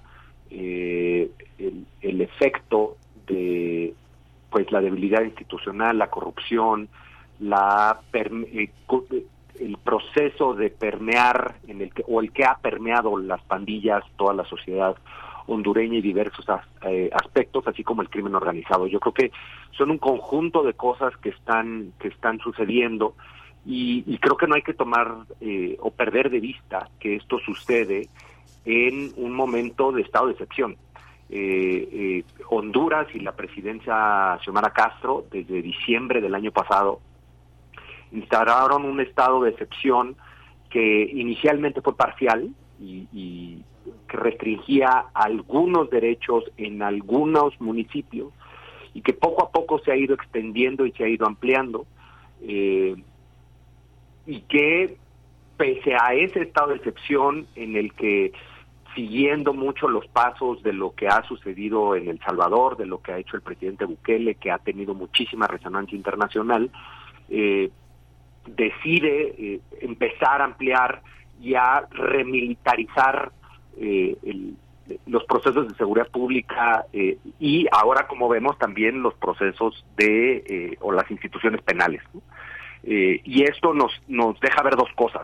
Por un lado nos deja ver que pese a los intentos y a que la presidenta Castro ganó la elección con, un, con una promesa de ciudadanizar los procesos de seguridad, de trabajar en seguridad ciudadana, de trabajar con las comunidades y de sacar a los militares de esta del ámbito público de la seguridad y de las calles, pues está sucediendo justamente el efecto inverso. ¿no? Eh, no están una vez más en Honduras y como creo que sucede en muchas partes de Latinoamérica, incluido México, eh, no están pudiendo los hondureños eh, y las autoridades hondureñas en particular generar procesos sólidos de seguridad ciudadana y de seguridad pública desde la autoridad civil. Y es la autoridad militar o los militares los que están retomando eh, o continuándose y perpetuándose en, en, los procesos de protección. ¿no? Y, esto, bueno, pues es, es altamente dañino, no solo porque pues no existe evidencia o no hay evidencia ni en Honduras ni en la región de que haya resultados efectivos, eh, porque ha sucedido una y otra y otra vez en Honduras, no es la primera vez que sucede eh, una tragedia de esta magnitud en Honduras. Ah, eh, los organismos de ese país de derechos humanos han documentado más de mil muertes en, prisiones. académicos y especialistas que trabajan en la región, como Juan Martínez Aguizón, han documentado y han eh, analizado por muchísimos años cómo las prisiones hondureñas, pues básicamente fungen como centros de contención, ¿no? Pero en realidad no están bajo el control de la autoridad hondureña ni del Estado hondureño. Son, digamos, cuatro paredes en las que adentro sucede cualquier cosa. Y esto lo vimos no solo en el penal de Tamara, eh, eh, cuando llegan los militares y hacen los allanamientos y eh, encuentran armas de, grueso calibre, granadas, muchas de las de las mujeres que lamentablemente perecieron este, fueron por arma de fuego y también fueron asesinadas, quemadas vivas básicamente. Entonces, esto nos habla de, un autogobierno y de la gobernanza criminal que existe al interior de los penales hondureños eh, y también de, la, de la poca capacidad que tienen eh, las autoridades hondureñas eh, de generar procesos de construcción institucional que permitan, pues, el mínimo, ¿no? Eh, contener a personas que infringieron la ley en algún punto o en otro, en condiciones mínimas de seguridad. Y este lo que sucedió en Támara la, hace unos días pues es el, el, más claro ejemplo, pero, pero previamente, en, de nuevo, en un estado de excepción, en abril, eh, hubo un motín coordinado por las pandillas eh, al mismo tiempo en cuatro penales, eh, en los que las pandillas dijeron vamos a, tomar el control simultáneamente de, la, de los penales, las autoridades penitenciarias se replegan, salen de los penales y dicen en esto no nos vamos a meter, lo cual ya se veía venir, digamos, fue como la primera campanada y el primer golpe en la mesa, por así decirlo, de eh, las pandillas, de que, bueno, tú tienes tu estado de excepción, pero en realidad, pues eh, las, los grupos criminales como las pandillas y las organizaciones eh, del crimen organizado, pues son en realidad los que tienen el control eh, más allá de lo que puedan decir las autoridades. Sí, toda esta también toda esta toda esta cuestión que tiene que ver con la delincuencia organizada que tiene vendetas al, eh, en una red muy amplia de, eh, de situaciones carcelarias que es eh, parte de lo que sucede en un en una entidad que es tan tan pequeña prácticamente es eh, y además con tantas puertas de entrada y salida hacia el norte y hacia el sur de Centroamérica, ¿no? Este doctor.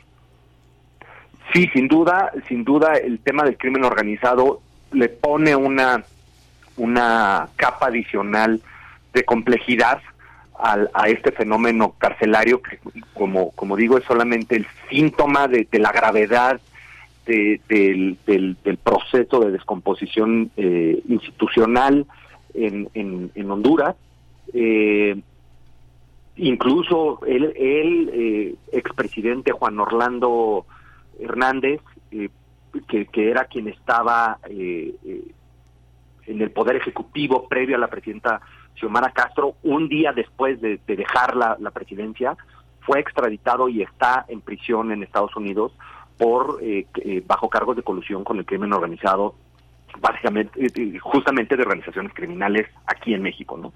Entonces esto nos habla del, del grado de penetración tan alto que existe en las instituciones hondureñas de seguridad eh, y de, de, la complejidad que existe, aun cuando la presidenta hizo todo un esfuerzo y ganó buena parte de su propuesta electoral eh, con, con esta promesa de vamos a ciudadanizar y vamos otra vez por la vía civil, pues la realidad está superando eh, esa, esa promesa de campaña y vemos eh, al interior y al exterior la necesidad de, de, y, la, y la impaciencia por generar resultados y, y similares a lo que pasa en, El Salvador eh, y que, que, también son muy cuestionables eh, y que, que, pero que, que, generan una onda expansiva en toda la región de, de, bueno sí se puede hacer esto no pero los contextos salvando, salvadoreños y hondureños son completamente diferentes. Justamente el del crimen organizado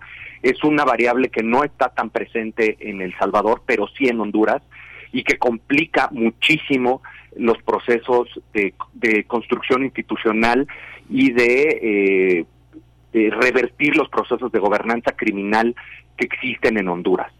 Sí, profesor, eh, maestro Guillermo, bueno, voy a retomar esta ese capítulo que prácticamente vimos televisado, la detención del expresidente Juan Orlando Hernández en su casa de Tegucigalpa, eh, ante esta, eh, bueno, una orden de aprehensión para ser extraditado a los Estados Unidos por estos cargos que ya nos comentas. Eh, es la, el, el, digamos, el, el tema de Estados Unidos, de la justicia estadounidense lo hemos visto con México, lo vemos en este caso también y en otros en Centroamérica. Eh, ¿qué, ¿Qué nos queda? ¿Cuál es tu análisis al respecto de la justicia estadounidense para casos eh, en América Latina, casos de delincuencia organizada, de tráfico de sustancias ilegales, de todo lo que hemos visto pues también en nuestro propio país?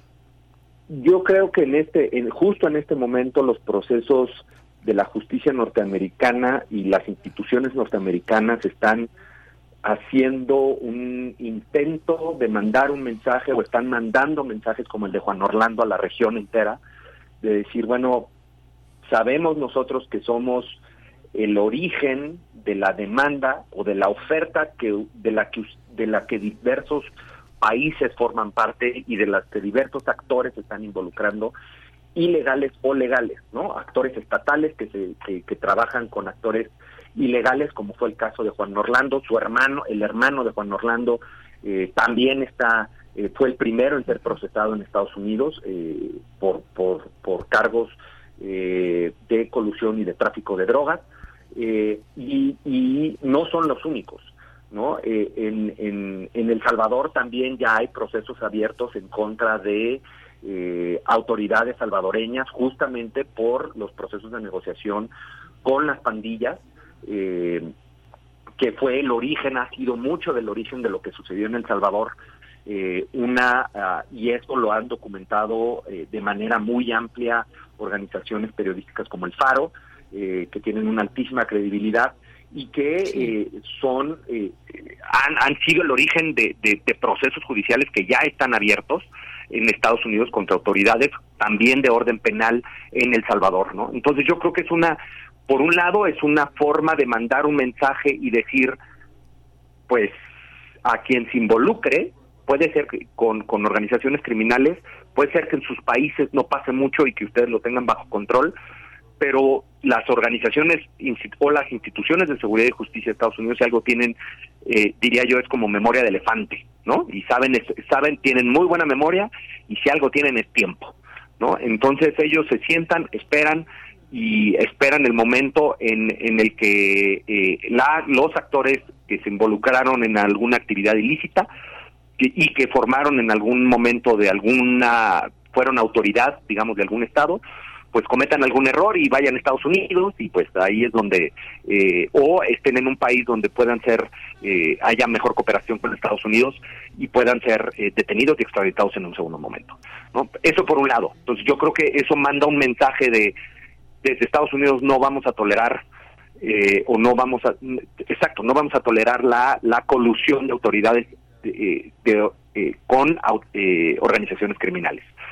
Pero por el otro creo que también en el pecado llevan la penitencia, ¿no? Eh, justamente los procesos de, eh, como lo que vimos aquí en México, de testigos protegidos que fueron criminales, se, le- se les abrió un proceso para o se les dieron facilidades para que se convirtieran en, testi- en testigos protegidos y que en su momento declararan en contra de eh, autoridades como esta, como lo que sucedió en el caso del exsecretario de Seguridad Pública de aquí de México, de- del secretario García, ex secretario García Luna, eh, pues son los criminales que alguna vez fueron procesados, que, que además son criminales, pues que había procesos judiciales abiertos por, por, por haber cometido no solo tráfico de drogas, sino homicidios masivos y estar involucrados en cosas, eh, en fenómenos de violencia muy importantes. Eh, ahora resulta que son los héroes y son los testigos criminales y bajo los cuales eh, eh, se están generando estos procesos de y se están fincando y afianzando estos procesos judiciales que permiten hacer eh, a estas eh, personas que en algún momento fueron autoridades ser juzgadas en Estados Unidos y procesadas. ¿no? Entonces, eso al mismo tiempo en, en- en- lo, lo que va a generar es que las autoridades de la región pues ya no tengan los mismos incentivos para mandar o para extraditar criminales a Estados Unidos porque pues ahora el mensaje es si los mandamos.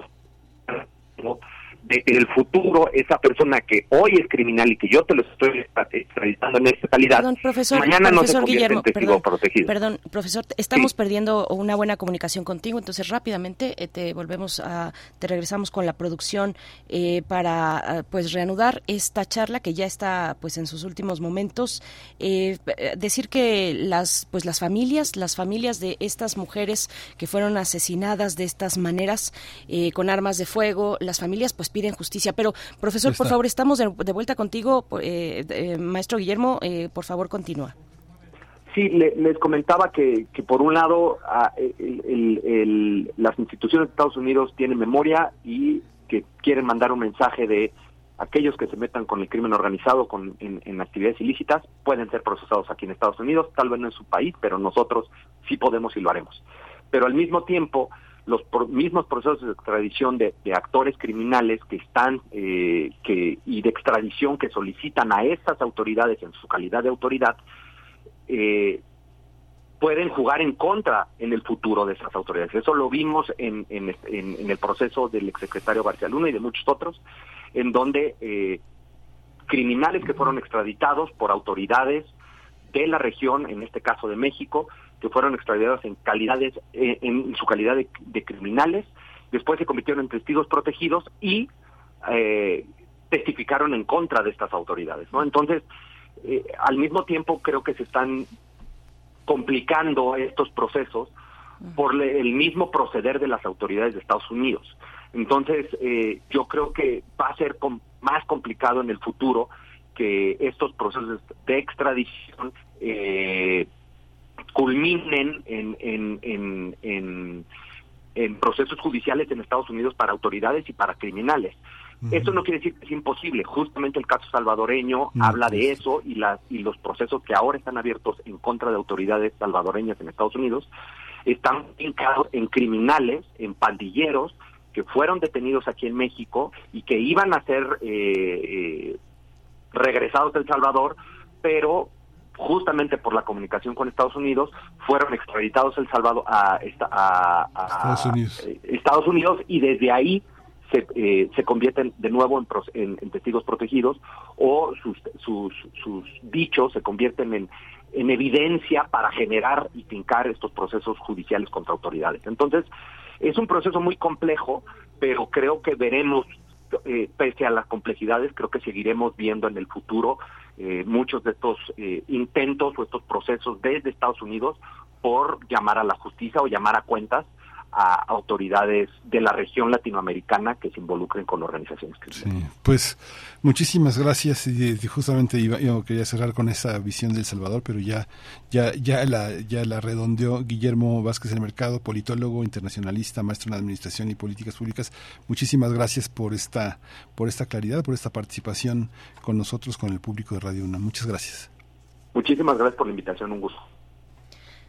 Gracias, hasta pronto, Guillermo Vázquez. Bueno, pues sí, ahí redondeaba un poco. Él también es consultor internacional en seguridad ciudadana y crimen organizado. Eh, bueno, pues en el contexto de todo, de, to- de, una tragedia también como esta, eh, el asesinato de una cuarentena de mujeres eh, privadas de su libertad en medio de condiciones de autogobierno, en medio de condiciones, decía, decía Guillermo Vázquez, de, de gobernanza criminal y también de pues pugnas entre las pandillas, Barrio 18, Mara Salvatrucha y otras pandillas. Bueno, pues surgen estos eventos tan, tan dolorosos, tan lamentables que de por sí, si ya eh, la criminalidad y, las condiciones muy desafiantes eh, para llevar una vida digna, eh, pues ya eso vulnera mucho el tejido social. Bueno, pues eventos como este siguen minando esa posibilidad de comunidad que, que pues esa no se resuelve, de- no, no se recupera de un momento para el otro como, como lo sabemos. Bueno, pues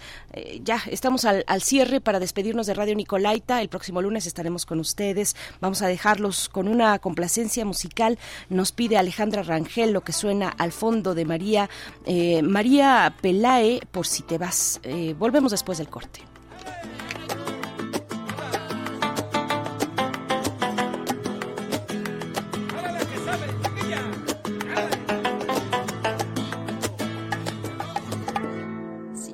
Pudiera saber la verdad con tan solo mirarte.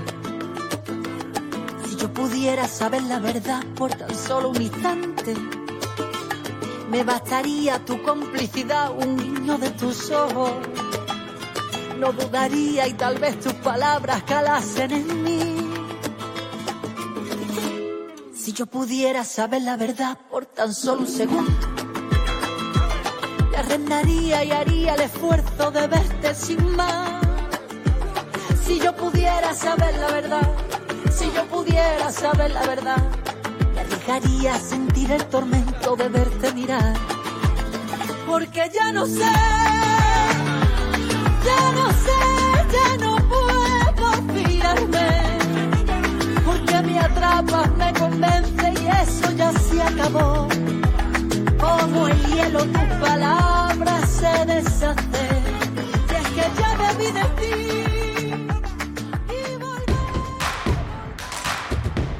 Síguenos en redes sociales. Encuéntranos en Facebook como Primer Movimiento y en Twitter como arroba PMovimiento. Hagamos comunidad.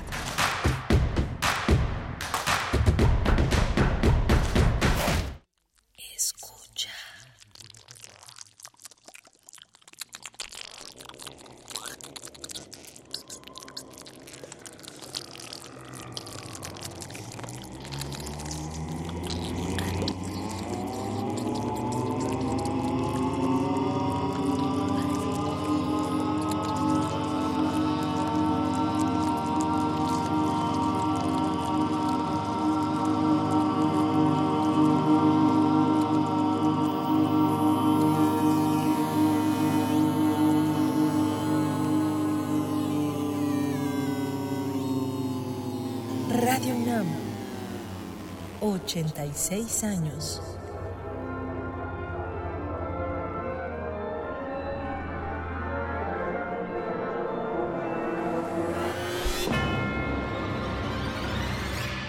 Experiencia sonora. En la vida cotidiana se reflejan las problemáticas sociales, con diferentes causas y consecuencias. Pensemos juntas y juntos las posibles soluciones. Vida cotidiana. Análisis de nuestro día a día. Viernes a las 16 horas, después del corte informativo. Si sucede a nuestro alrededor, es importante. Radio UNAM, Experiencia Sonora. Ahí viene la cuarta transformación, con este ritmo que está sabrosón, unidos en una revolución que mi México lindo merece hoy. Ay, a la izquierda toma el corazón.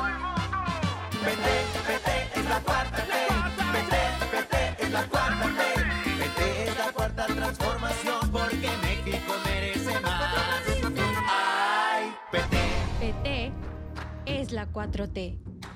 Raticida, gasolina, ácido sulfúrico, amoníaco, acetona. No importa qué droga química te metas, todas están hechas con veneno y de todas formas te destruyes. La sangre de las drogas nos mancha a todos. Mejor métete esto en la cabeza. Si te drogas, te dañas. Si necesitas ayuda, llama a la línea de la vida. 800-911-2000. Para vivir feliz, no necesitas meterte nada. La ciencia que somos. La ciencia que somos. Iberoamérica al aire. Descubre la ciencia que está presente en tu día a día a través de cápsulas, reportajes, entrevistas y reportes en vivo. Viernes de 10 a 11 horas por el 96.1 FM. La ciencia que somos. Iberoamérica al aire. Una coproducción de Radio UNAM y las direcciones de divulgación de la ciencia y de las humanidades.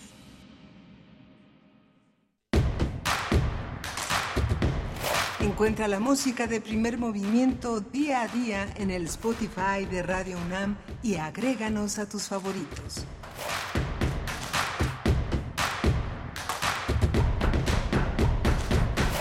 Hola, buenos días. Ya es eh, lunes, ya es viernes 30 de junio, el último día de junio, el lunes ya estamos en julio, pero mientras tanto son las 9.03 de la mañana y estamos en primer movimiento en Radio UNAM, aquí en Adolfo Prieto, en la, en la colonia del Valle. Ya muchas, muchas personas que están a nuestro alrededor traen sus bañadores, traen sus bronceadores, todo el mundo ya está listo con sus sombreritos para irse, eh, irse, irse a la playa directo saliendo de aquí.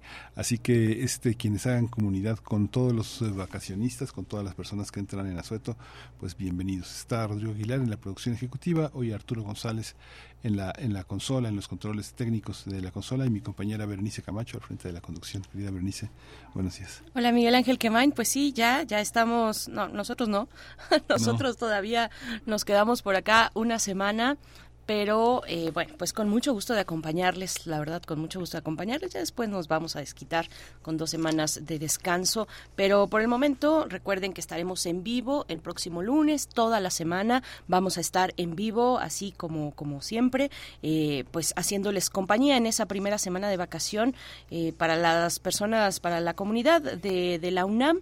Y para los que no, que son muchos también de nuestros radioescuchas, pues estaremos con ustedes en sus actividades cotidianas, marcando ese ritmo de la mañana, pues que son, son asideros, son...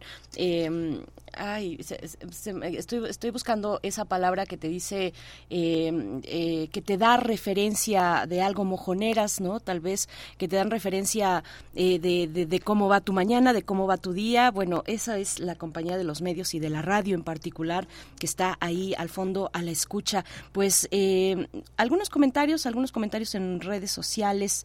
nos dice, nos dice en Twitter Cecilia Gómez Ramos, a ella la tuvimos hace algunas semanas, meses atrás, hablando, es, es, la autora de el libro para el libro infantil con M de menstruación y en aquel momento cuando platicamos con ella, pues estaba en su proceso de, de fondeo, de, de, recursos, de, de, pues captar recursos para que ese libro pudiera salir a la luz. Finalmente salió, ha contado con varias, varias eh, de pues varias presentaciones, lo encontramos, bueno yo lo encontré hace, hace poco en la librería Utópicas, por ejemplo, la que está en Coyoacán, esta librería especializada en temas eh, de, de género y de mujeres y nos dice, nos dice esta mañana Ceci Gómez, dice, gracias, primer movimiento, gracias a la entrevista sobre con M de menstruación, Miguel Rodríguez apoyó la campaña que hicimos para publicarlo y llevar el libro a Chile para sus nietos. Qué bella manera de compartir y atravesar fronteras. Bueno, pues nos llena de emoción. Muchas gracias eh, y pues enhorabuena, Ceci Gómez, que sigan, que siga avanzando esta publicación que se especializa, es muy bella, especializada para público infantil con unas ilustraciones también muy hermosas y que nos da mucho gusto formar parte de alguna manera, poner un granito de arena de eh, para que esos proyectos culturales, eh, bueno, estos proyectos informativos de divulgación puedan avanzar, tener, eh, seguir avanzando con paso con paso firme, Miguel Ángel. Sí, sí, muy muy importante toda esta solidaridad y toda esta red de apoyos que se tienden en torno a transformaciones que también forman parte forma parte de nosotros, de lo que somos, de esa, de esa, de esa red que eh, entre, entre, se llama solidaridad, en otros territorios se llama sororidad, estas maneras de conectar y de ponerse eh, en el lugar del otro. Vamos a tener una, antes, después de la poesía necesaria a cargo de mi compañera Bernice Camacho, vamos a tener la presencia del escritor eh, Gonzalo Celorio, que, que, nos emociona a los dos. Celorio es un, es un autor singular, es un, un hombre que eh, justamente antes de la pandemia publicó Apóstatas, una novela muy interesante, familiar, que era parte de una trilogía que forma parte de Tres Lindas Cubanas y El Metal y la Escoria. Es uno de nuestros grandes escritores. Él ocupó la dirección de la Facultad de Filosofía y Letras de la UNAM, fue coordinador de difusión cultural, fue director del Fondo de Cultura Económica, todos, todos pasos muy, muy afortunados, un hombre muy comprometido con, un hombre muy comprometido con la comunidad universitaria, comprometido con su literatura, y ahora se abraza a Cortázar. Así que este va eh, tendremos eh, varias eh, sesiones, ya empezaron esta semana, el 27 y el 29 de junio con este con Casa Tomada, este los cuentos este Juego, Fantasía y Transgresión, los cuentos de Julio Cortázar y el 28 se cumplieron 60 años de, Rayuela, que son que son territorios que Gonzalo Celorio conoce conoce muy muy bien, este hizo un libro maravilloso que, que, se llama Ensayo de Contraconquista. Es un libro que también es una serie de lecturas, de experiencias vividas, de la literatura, en fin, recorrido por Reyes, Borges, Fuentes, este, en fin, la literatura fantástica. Gente entrañable, gente entrañable de la que forma parte su vida. Luis Ríos, Sergio Fernández, Bonifaz Nuño, Edmundo Gorman, muchos seres entrañables que, que tuvieron también un signo de, de, de paternalidad, de literaria para él. Así que va a estar muy interesante, Bernice. Va a estar muy interesante la mesa del día, no se la pierdan eh, en este 60 aniversario de la publicación de Rayuela en la editorial sudamericana, un 28 de junio. Bueno, con un referente tan importante como Gonzalo Celorio, eh, que va a estar con nosotros en unos momentos. Paso rápido a los comentarios. Nos dice Andrea Esmar, somos sangre azul y piel dorada. Me encanta escucharlos todos los días haciendo comunidad. Gracias, Andrea. Un saludo para ti. Felices vacaciones. El Zarco dice que la Sheinbaum sea hueca, pues mentira no es, nos dice el Zarco. Pero yo no sé si sea hueca, tiene Zarco, pues, o sea, su, su licenciatura, repito, en física, este, y tampoco Xochitl, Xochitl Galvez, las dos son ingenieras. Eh, Xochitl, ingeniera por esta casa de estudios en cómputo, eh, Claudia Sheinbaum con una maestría en ingeniería de, em, de, la energía, un doctorado en ingeniería ambiental. Yo no sé si huecas, huecas vaya, vaya, a ser en el caso de Sheinbaum, eh, pero bueno, aquí, ahí, lo, ahí lo dejo, tal vez pues sí, no tiene ese carisma. Pensaba, bueno, pues esa, esa coincidencia de tener a dos posibles, bueno, dos aspirantes, dos posibles candidatas que a la presidencia de la República que eh, son ingenieras, ¿no? Digo, aspectos muy distintos, eh, en niveles también académicos eh, diferentes. Claudia Sheinbaum física, no sé si, por ejemplo, y me quedé pensando en cuántas mandatarias en el mundo pues tienen están orientadas a las ciencias a las ciencias eh, duras no a, a, las matemáticas a las ingenierías a, física em, Angela, Angela Merkel. Sí, generalmente es el gente de países nórdicos, ¿no? Han estado en ese signo. Sí, han, estado por ahí y que después pues les toca la tarea de gobernar, que es algo muy social, es algo pues completamente político que tal vez está en otro en otro lugar, en otro espectro de la de la acción, de la reflexión, pero bueno, pues ahí eh, también nos dice Refrancito, gracias por tocar este tema tan doloroso cuando fuimos inundados literalmente del asunto del submarino de millones de millonarios y sobre esto no se compartió como se debía, aunque tal vez no tenga ningún efecto. Europa y su derechización cada vez más hipócrita y de política anti-inmigrante. Eh, bueno, pues así algunos de los comentarios que nos llegan esta mañana. Nosotros vamos ya con la poesía necesaria. Es hora de Poesía Necesaria. Pues cerramos el mes, el mes del orgullo con poesía lésbica en este caso de la escritora uruguaya Cristina Peri Rossi, eh, Premio Cervantes. Eh, el, el poema que les voy a compartir se titula Escorado. Es el título de este poema. Escorado es una palabra que se refiere a un objeto eh, que está que se tuerce puede ser también una persona que se tuerce hacia un lado al andar, puede ser la inclinación de un buque, un buque escorado, bueno, pues eh, de una embarcación, pues, pero me llamó la atención eh, en el sentido de una persona que, se tuerce, ¿no? Que, que, también era una manera antes de, pues, de denostar a las personas de la comunidad de la diversidad sexogenérica, eh, están, están torcidos, ¿no? Bueno, pues, pues eso, Escorado es el título de este poema. La música, pues es más o menos festiva para recibir las vacaciones de manera muy LGBT.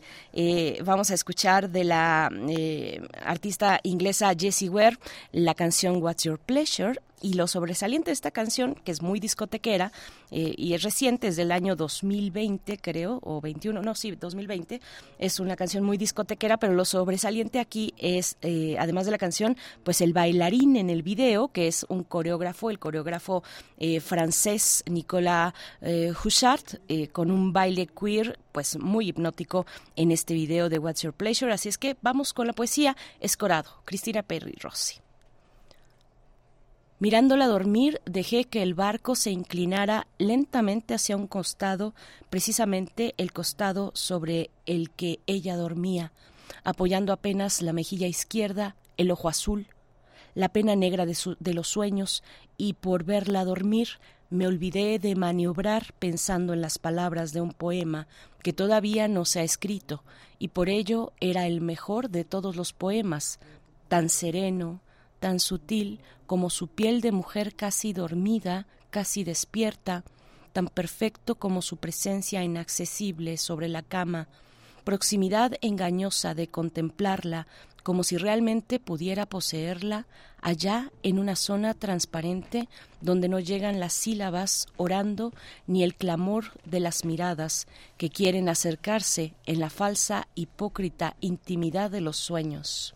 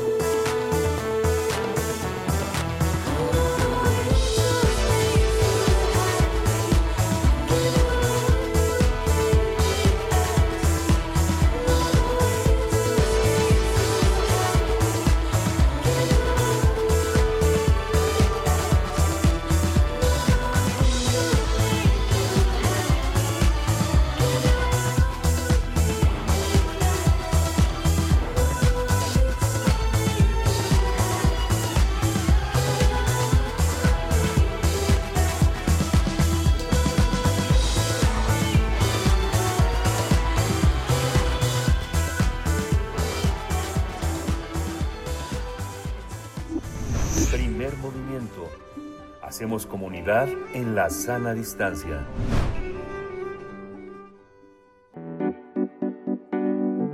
La mesa del día.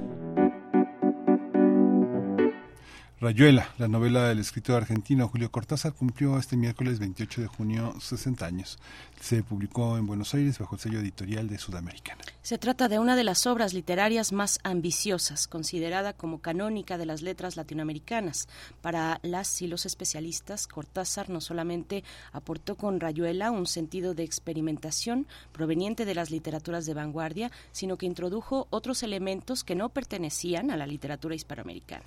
De acuerdo con el escritor Gonzalo Celorio, estos elementos son el humor, la ternura, la legitimidad de la expresión oral latinoamericana, entre otros, pero destaca las rupturas que el escritor argentino logró con Rayuela. Cabe destacar la invitación de Cortázar para que eh, sus lectores, el lector, elija leer el libro de manera clásica, lineal o siguiendo la ruta propuesta por el propio escritor. Pues vamos a conversar en este 60 aniversario de Rayuela sobre un ciclo de lecturas que Gonzalo Celorio ofrecerá del, de, que, que, iniciaron en, en, este 27 de junio y que concluirán el 3 de agosto como parte de las eh, eh, conmemoraciones que la Fundación de las Letras Mexicanas hace para eh, reconocer a Cortázar como uno de los hombres más emblemáticos de nuestra literatura. Ya está Gonzalo Celorio, el doctor Gonzalo Celorio, el escritor Gonzalo Celorio. Gonzalo, bienvenido a su casa. Buenos días. ¿Qué tal? Muy buenos días, Miguel Ángel. Buenos días, Berenice. Qué gusto, qué gusto, qué placer, eh, Gonzalo Celorio. Bienvenido a esta casa suya. Pues, ¿qué, qué decir? Rupturas, eh, experimentación o también algunas ligaduras con las letras latinoamericanas. Eh, ¿Cómo considerar Rayuela a 60 años de distancia? Bueno, me parece que hay novelas importantes para la literatura con las cuales la literatura se va a quedar de manera permanente, la literatura con mayúsculas, digamos, pero hay otras novelas que son importantes también para la historia de la literatura, por eh, lo que aportan y por lo que rompen. Y yo creo que ese es el caso de una novela que acaba de cumplir 60 años, como lo han muy bien informado, eh, que tiene un lugar realmente muy significativo, muy importante, muy trascendente, diría yo, en el panorama de las letras hispanoamericanas. Es una novela que tiene una muy evidente carga de ruptura, en ese sentido incluso fue considerada como una contranovela, y me parece que su irrupción en el panorama de la literatura hispanoamericana eh, marca realmente un hito en esta tradición, es un parteaguas. Creo que de cualquier novela escrita en Latinoamérica se puede saber con bastante seguridad si fue escrita antes o después de Julio Cortázar. Sí, y, la, y la parte de los cuentos que también es tan, tan importante y tan emblemática y que va a ocupar una gran parte de tu disertación en esta, en esta relectura, eh, Gonzalo Celorio. ¿Cómo, cómo entender eh, al cuentista Cortázar, al novelista, en los tiempos que corren? Eh, es de una... A, ¿cómo, ¿En qué consiste su actualidad para ti, Gonzalo? Bueno, empiezo antes por decir que a mí me parece que Cortázar es el cuentista mayor, es decir, es uno de los eh, tres o cuatro o cinco grandes cuentistas de la literatura hispanoamericana, al lado de Horacio Quiroga, de Jorge Luis Borges, de eh, Juan José Arreola, eh, de Juan Rulfo, y em, creo que la novela Rayuela eh, tiene un eh, sentido fragmentario y en esa condición fragmentaria lo que recordamos de Rayuela, aquello que no está datado, aquello que persiste a lo largo de ya seis décadas, son muchos de los textos breves, porque Cortázar es fundamentalmente un escritor de textos breves.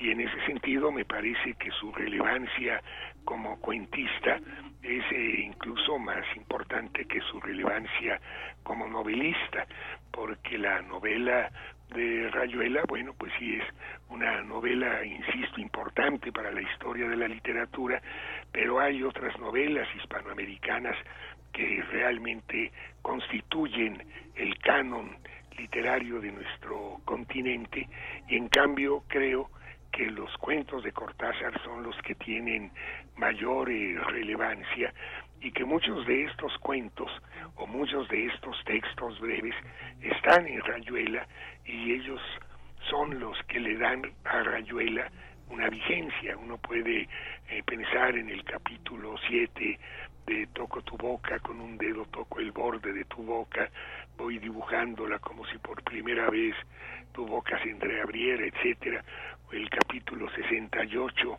de apenas se le amalaba el noema, a ella se le agolpaba el clémiso, etcétera, etcétera.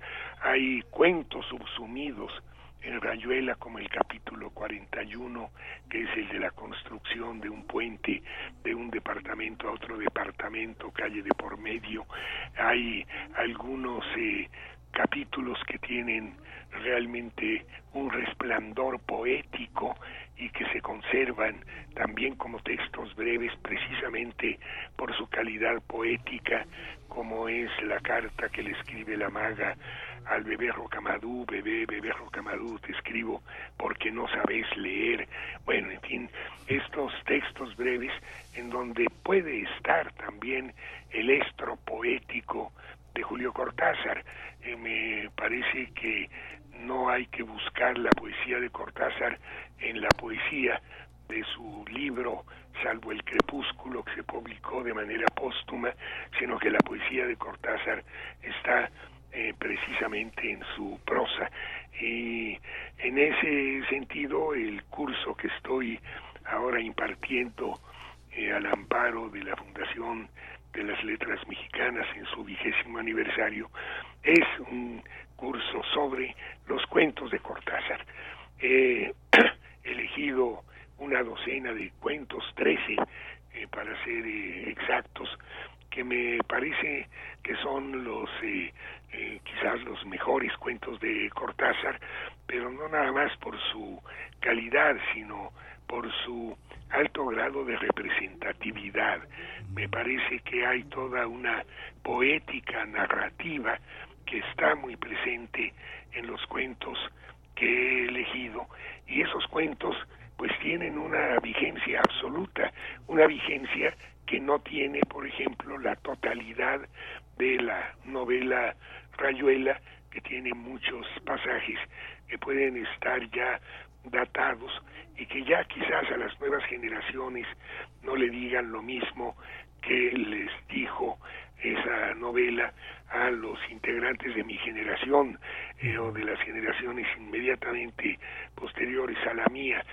Yo he advertido que la novela de Cortázar realmente no nada más eh, fue una aportación en términos ideológicos, sino también en términos vitales. Es una obra que modificó la ideología, que modificó el punto de vista, que modificó incluso la conducta de eh, sus lectores de la primera jornada y que tuvo una repercusión realmente muy importante, incluso eh, imprevista para el propio Cortázar, que siempre se sorprendió de que una novela que él escribe ya rozando los 40 años de edad eh, pudiera haber sido leída con tal fervor y con tal entusiasmo por las generaciones mucho más jóvenes que los escritores o los lectores de 18, 19, 20 años hayan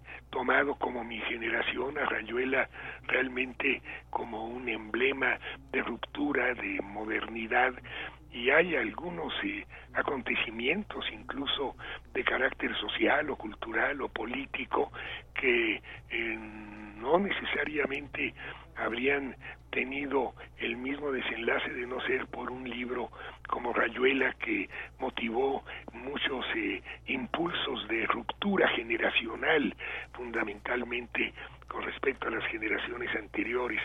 y eso, bueno, le otorgó retroactivamente a Cortázar una suerte de juventud permanente, que yo creo que eso es lo que lo caracteriza en términos literarios y que se advierte mucho en sus cuentos. Sus cuentos no están datados, sus cuentos tienen una gran vigencia, eh, tienen una gran actualidad precisamente por su gran apertura, porque son eh, textos, la mayoría de ellos, sino la totalidad, que comprometen al lector a ser de alguna forma coautores de esos cuentos. Ya eso está en términos experimentales en Rayuela, en donde, como bien recordaba Berenice ahora, pues hay una manera ortodoxa de leer la novela, hay otra eh, menos ortodoxa que es la que también propone Cortázar eh, y cambia la lectura de acuerdo al orden en que se lean los capítulos, porque si en el lenguaje matemático el orden de los factores no altera el producto, vaya que lo altere en el ámbito literario. Y después creo que lo más importante es que nosotros podemos leer Rayuela como se nos pegue la gana y eso es lo que hace que uno vaya seleccionando algunos capítulos que a fuerza de ser leídos se van incrustando en nuestro patrimonio verbal y que son de alguna forma recordados como se puede recordar un poema. Los eh, cuentos también tienen este puente, eh, lanzan este compromiso al lector que no quiere dejar con la mano tendida la propuesta cuentística del escritor. Y entonces finalmente esos cuentos abiertos los hacemos nuestros y los eh, eh, acuerpamos con permanencia porque de alguna forma nos convertimos en coautores de esos cuentos que siempre tienen una apertura, una posibilidad interpretativa abierta.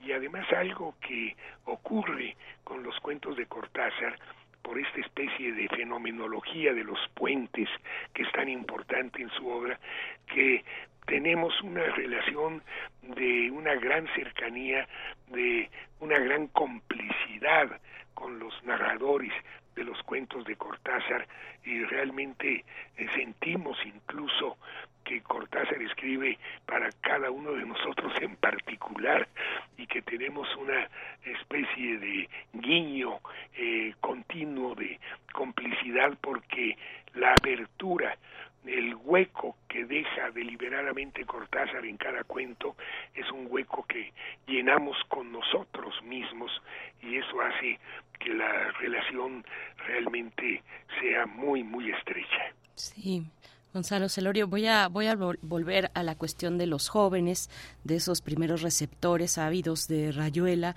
Eh, se, dice, se cree, no sé si todavía, pero en su momento y durante mucho tiempo que los jóvenes son, les interpela o les imanta las cuestiones esenciales, las cuestiones de la existencia.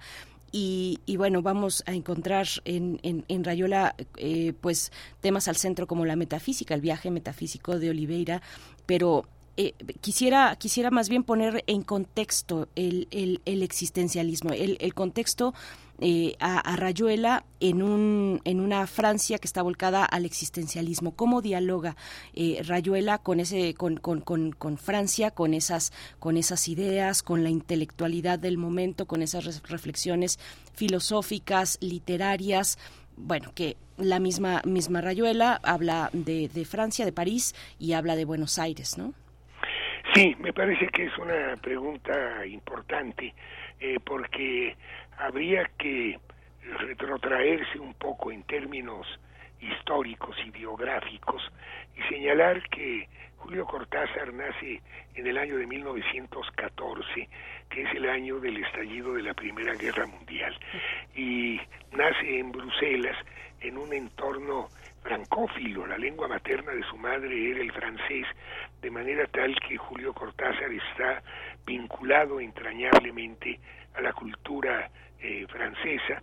A partir después de 1951 vive en París hasta su muerte en 1984 sin embargo, no es un escritor francés porque la verdadera patria de un escritor es su lengua y él escribió en español y siempre tuvo un puente con América Latina porque vuelvo a decir que el puente es quizás la figura emblemática de la literatura de Julio Cortázar, y este el puente entre los lados de acá y los lados de allá de, Rayuela.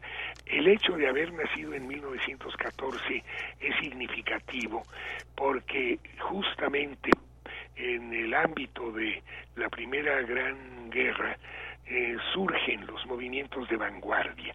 Eh, hay incluso algún movimiento que precede el estallido de la Primera Guerra, que es el futurismo de Filippo Tommaso Marinetti, cuyo primer manifiesto es de 1909, y sin embargo ya es consecuencia de la crisis que va a dar como resultado esta Primera Guerra.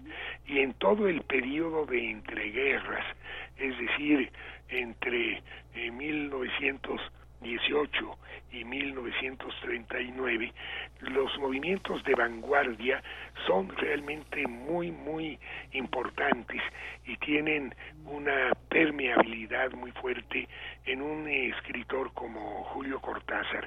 No podríamos entender la obra de Julio Cortázar sin la presencia, por ejemplo, del surrealismo, en donde él eh, se formó, en eh, tanto que el surrealismo lo que establece es precisamente la posibilidad de la abolición de las antinomias, la resolución de los contrarios entre sueño y vigilia, todos estos interregnos que están absolutamente eh, presentes de manera constante sistemática y casi obsesiva en la producción literaria de Julio Cortázar.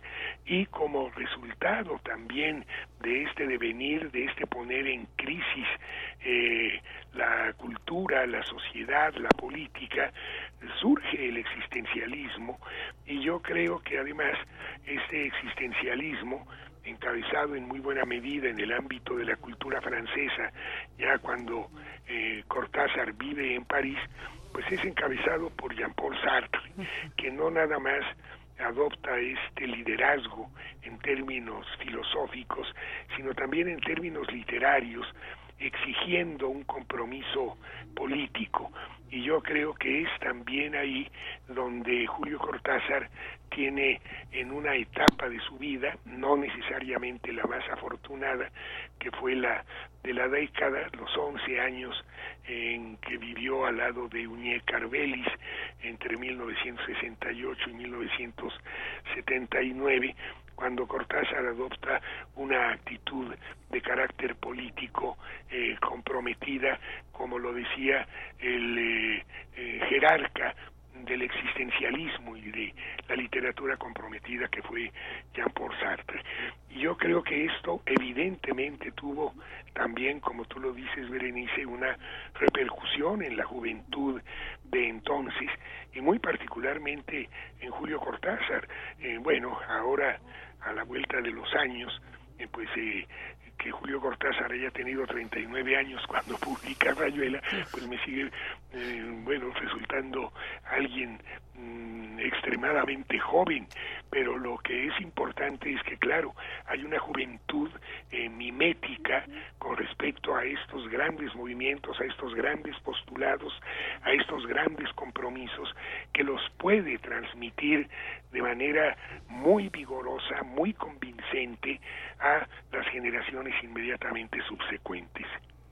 Sí, y hay una hora que el, cuento es el, es el, es el protagonista de, tus disertaciones, eh, Gonzalo. Eh, pienso que muchas personas conocen o conocimos eh, por primera vez a Cortázar a través de las historias extraordinarias de Edgar Allan Poe, las narraciones extraordinarias que después fueron traducidas por cátedra en las narraciones completas de, de, Edgar Allan pero esta impronta de pasar por al inglés por el francés de Baudelaire, que fue la primera traducción que se, que se hizo, marca también una, una idea del cuentista que hace su propia teoría de los cuentos. ¿Cómo enfrentar la lectura de los cuentos con una, una visión que el propio autor tiene del cuento tan profunda, tan completa, tal vez una de las más completas sobre la teoría del cuento en nuestra lengua, ¿no? Sí, bueno, eh, me parece muy importante, Miguel Ángel, que señales que Julio Cortázar fue el traductor de Edgar Allan Poe. Eh, no era el inglés la lengua que más conocía después del español, sino la lengua que más conocía de su entorno eh, infantil fue el francés y después de su entorno eh, de adulto. Pero eh, mira, si estoy hablando de los puentes, es que no hay sentido más emblemático del puente que el de un traductor que sirve de puente entre una lengua y otra lengua, no deja de ser significativo que varios de los protagonistas de los cuentos de Cortázar sean traductores. Es el caso de Carta a una señorita en París, el personaje este que vomita conejitos entre el primero y el segundo piso de un elevador y que es un traductor eh, del francés, curiosamente está traduciendo a Giraudoux, por ejemplo. Eh, por otra parte, el último de los 96 cuentos que escribió Julio Cortázar se llama Diario para un cuento y trata de un eh, traductor. Y el propio Cortázar eh, trabajó como traductor y como intérprete en Naciones Unidas y bueno, pues se dedicó en muy buena medida por un gran estímulo económico que le permitió tener una cierta libertad a la traducción de los cuentos completos de Edgar Allan Poe. Eh, también es cierto que ayudado en buena medida por Aurora Bernardi, su mujer, que era una escritora que hay que valorar como escritora, pero que fue fundamentalmente una gran, gran traductora, traductora del italiano, tradujo a Calvino, traductora mm. del eh, francés, eh, del portugués también, y bueno, ese eh, sentido de traducción tiene también que ver pues con esta fenomenología de los puentes de las de la que hablo. Pero el hecho de que haya sido Edgar Allan Poe el eh, autor eh, elegido para que Cortázar se desplegara como traductor o que haya tenido la oportunidad de traducir a Edgar Allan Poe, pues habla fundamentalmente de una gran afinidad con este escritor norteamericano que es uno de los escritores mm, que quizás tengan eh, mayor eh, presencia, mayor peso dentro de las influencias de Julio Cortázar, eh, fundamentalmente por dos mm, características que a veces suelen confundirse, pero que son diferentes, y una es la característica de lo fantástico y otra la característica de lo extraordinario, es decir, lo extraordinario en donde hay elementos eh, fantásticos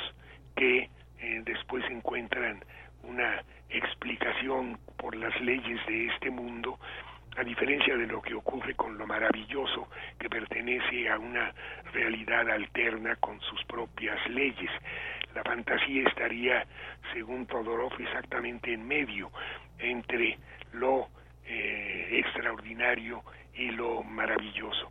Y Edgar Allan Poe, bueno, tiene cuentos estrictamente fantásticos, eh, como La Casa Usher, y tiene cuentos extraordinarios en donde lo que nos resulta insólito en un principio acaba por ser explicado de otra manera, como es el caso de los asesinatos de la calle Morgue. Lo que quiero decir es que la influencia de Edgar Allan Poe en Cortázar, no sé si llamarle exactamente influencia, eh, pero sí afinidad, la gran afinidad de Cortázar con Edgar Allan Poe, pues es muy evidente. También eh, Cortázar tradujo del francés, eh, tradujo nada menos que a la Yursenar en el eh, libro maravilloso de las memorias de Adriano, e incluso hay una parte en el cuento Carta a una señorita en París, en donde habla de que todo está ordenado muy minuciosamente y dice hasta en las más finas mallas del aire. Y esa frase, hasta en las más finas mallas del aire, es una frase que procede de las memorias de Adriano, que está traduciendo justamente en el momento en que está escribiendo ese cuento. Ahí hay una intertextualidad o una intratextualidad verdaderamente maravillosa, como un texto que se está traduciendo emerge a la obra eh, propia, eh, pues a manera de homenaje, digamos, ¿no? Eh, totalmente ajeno a la idea que se pudiera tener del plagio. Aquí hay realmente una irrupción de un texto en el otro que cobra una dimensión espléndida. Eh, en fin, yo creo que sí, la labor de traducción de Cortázar fue eh, muy, muy importante. Estamos conversando con Gonzalo Celorio eh, sobre los, el 60 aniversario de Rayuela, publicada un 28 de junio a través de la editorial sudamericana hablábamos antes de entrar al aire eh, con, con, usted, Gonzalo Celorio, hablábamos de las distintas eh, portadas, las portadas eh, el de, de, Rayuela, el diario El País, hace ya algunos años hizo, y está por ahí en, en internet, hizo una recopilación, una, una revisión de las diferentes portadas, desde la primera a la original en editorial, editorial sudamericana, y todas aquellas que han corrido en distintos, en distintos, en distintas lenguas, en el rumano, en el propio francés, por supuesto, pero en el alemán, en el italiano, en fin, y otras versiones también al español. Eh, y por acá nos comentan en la audiencia, Franz Café dice, Rayuela, una novela free también. Bueno, la cuestión que, quiero preguntar y, y, poner aquí es una que, pues, no sé si todavía, pero en su momento, pues entiendo que tuvo un debate, desarrolló un debate importante y tuvo sus impactos en la literatura, o más bien esa es la pregunta, la cuestión de la antinovela o contranovela. ¿Qué es Rayuela? ¿Cuál de estas dos? ¿Cómo se desarrolló ese, ese debate? ¿Cómo llega ese debate? ¿Cómo se desarrolló, digamos, qué impactos tuvo en la literatura de la segunda mitad del siglo pasado? Alejo Carpentier decía que toda gran novela empieza por hacer exclamar a sus lectores, caray, pero esto no es una novela. Yo creo que los primeros lectores del Quijote han de haber tenido esta expresión, acostumbrados a leer novelas de caballerías, pues han de haber dicho, pero esto no es una novela. ¿Cómo es posible que tengamos en las manos una novela como El Quijote que eh, todavía no está escrita porque depende de un tal Cide Jamete Benengeli que la novela continúe cuando ya gravita en nuestras manos el libro que tiene su peso o cómo es posible que en la segunda parte los personajes hayan ya leído a la primera y puedan hacer eh, cosas como concederle a Sancho Panza su ínsula barataria. Bueno, pues es que es una gran novela que empezó por decir eh, o por hacer esclavar a sus lectores esto no es una esto no es una novela. Es un poco lo que le dijeron a Miguel de Unamuno cuando publicó Niebla y le dijeron que cómo era posible que a la manera un tanto eh, pirandeliana el personaje vaya a hablar a las puertas de la rectoría de la Universidad de Salamanca con el propio rector que era el autor de la novela para decirle que no lo que, que no lo mate. Bueno es verdaderamente algo que generó pues una reacción para eh, decir pero esto no es una novela. Y fue entonces cuando Unamuno dijo pues si no es una novela póngale ni bola. Y así fue subtitulada. Yo creo que algo similar pasó con Cortázar. En qué reside perdón. En qué reside esta eh, novedad en la ruptura. Lo que hace Cortázar y yo creo que esa es su mayor aportación es la ruptura que esto de alguna manera también viene de las vanguardias europeas y muy particularmente del surrealismo, que se caracterizan más por lo que rompen que por lo que aportan, o mejor dicho, la gran aportación de el surrealismo y la gran aportación de Cortázar es la idea de la ruptura. Cortázar eh, trata eh, fundamentalmente a través del juego, lo que le da título y justificación más bien al título y a la primera portada de Rayuela, este avión que le llamamos en México, esta Rayuela que es un juego, un juego eh, que es también elemento fundamental de toda su cuentística y que incluso bautiza algunos de sus libros o de sus cuentos, Final del Juego, 62, Modelo para Armar, Los Premios, etcétera, incluso Último Round, que bueno, es un deporte, pero puede tener mucho de lúdico. Lo que quiero decir es que la gran aportación de Cortázar fue la ruptura de la tradición novelística, es decir, una novela de alguna forma eh, ya estaba sujeta a ciertos eh, preceptos más o menos canónicos, aunque sin lugar a dudas el género novelístico es el más dúctil de los géneros literarios, es el género más sucio, es el género menos ortodoxo, es un género en donde puede haber muchas implicaciones de otros géneros, tratar de sujetarla a una reglamentación, decía Carlos Fuentes, es como eh, eh, considerarla eh, anoréxica. No, la novela está alimentada y nutrida de la realidad y de muchos géneros y en una novela cabe todo. Pero lo que hace Cortázar es romper la estructura atávica, tradicional, general, asumida canónicamente como novelista, como novelística. Es decir, una novela se caracteriza fundamentalmente por su estructura narrativa, por una linealidad, por una manera de contar las cosas y lo que hace Cortázar, como ya lo hemos comentado Berenice, es eh, subvertir el orden tradicional, proponer, eh, además del orden tradicional, un orden distinto que modifica el resultado, pero después dejar al autor, al lector, en la potestad de armar su propia novela, de armar su propio juego.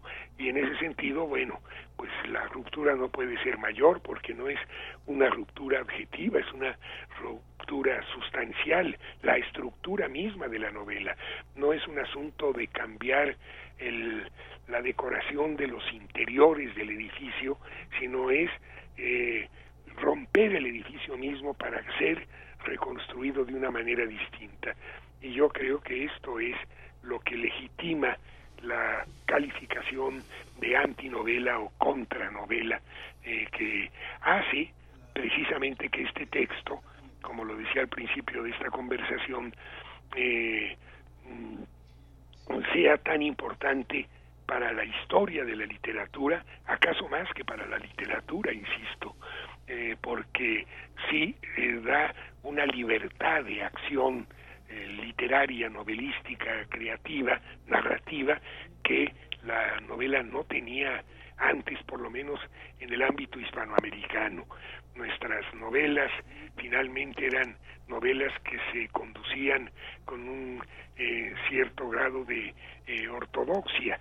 Hay algunas novelas anteriores a Cortázar que intentan romper esta ortodoxia. Una de ellas, sin lugar a dudas, es La región más transparente de Carlos Fuentes, que antecede a Rayuela en cinco años, en donde la ciudad ya no es nada más un escenario, un paisaje, un contexto, un entorno, sino la ciudad es la verdadera protagonista eh, polifónica de una novela como La región más transparente. Eso es una aportación realmente eh, importante, pero la aportación de Rayuela es verdaderamente eh, de una ruptura mucho más radical, digamos, ¿no?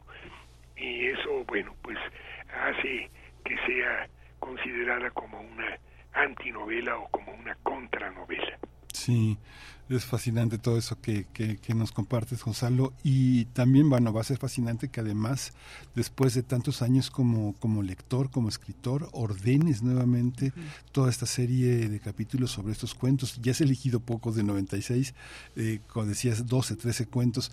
¿Qué cuentos son? Nada más para tener esta, vamos casi al fin de la conversación, pero para, para seguirlos, para seguirlos y para seguirte, porque además este, esta intervención va a formar ya parte de, de nuestro patrimonio porque va a quedar grabado. Esta, esta, estas participaciones van a ser, están dirigidas a todo el público y van a ser grabadas. Así es, ya están en YouTube y en Facebook y bueno, hay una gran cantidad de personas que las están eh, siguiendo y lo que más me gusta es que me ha permitido este esquema eh, también tender puentes con los receptores de estas pláticas porque bueno participan los becarios de la Fundación para las Letras Mexicanas eh, con preguntas y con comentarios realmente muy vitales que además a mí en lo personal me sirven mucho porque después de más de 50 años de lectura sostenida y constante de los cuentos de Julio Cortázar, puede ser que eh, ya también tenga interpretaciones un tanto unívocas que contravienen el espíritu abierto y polisémico de los cuentos de Cortázar y las lecturas de los jóvenes eh, becarios me resultan particularmente interesantes.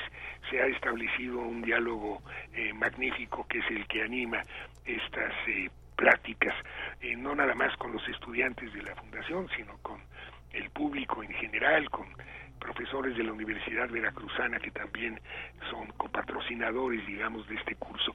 Los cuentos que ya eh, estudié en las dos sesiones pasadas o que ya estudié, que ya analizamos, fueron los dos primeros cuentos del eh, primer libro maduro, digamos, de Julio Cortázar, que es Bestiario, el primer libro de cuentos de 1951. Y estos cuentos son Casa Tomada y Carta a una señorita en París.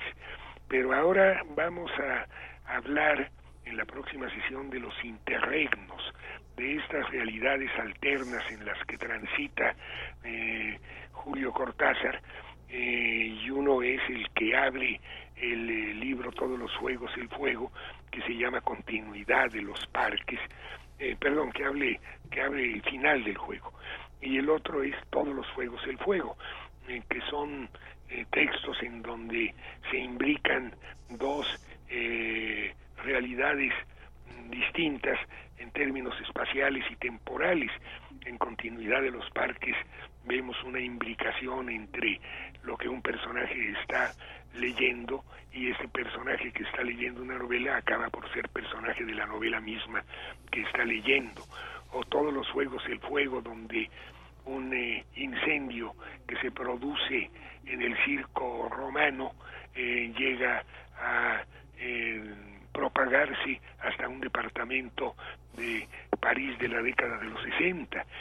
Luego, otro mm, cuento que voy a elegir tiene que ver con algo que es constante también en Cortázar, que es la infancia. Y vamos ahí a leer un cuento verdaderamente maravilloso, de una gran ternura, por otra parte, que es uno de los sentimientos inéditos en la historia de la literatura hispanoamericana que explora Cortázar, que es este cuento de los venenos. Mm. Pero quizás más que la infancia, lo que le interesa muchísimo a Cortázar es la adolescencia. Y ahí vamos a ver dos cuentos en esta temática, uno que se llama Después del almuerzo y otro que se llama Axolotl. Los dos son del libro final del juego. Y bueno, Después del almuerzo es un texto particularmente abierto en donde un eh, jovencito saca a pasear obligatoriamente algo cuya identidad no se revela y donde cabemos todos nosotros. Pero ajolote me parece muy importante porque el ajolote es un animal larvario que llega a su madurez y puede incluso reproducirse antes de acabar de metamorfosearse.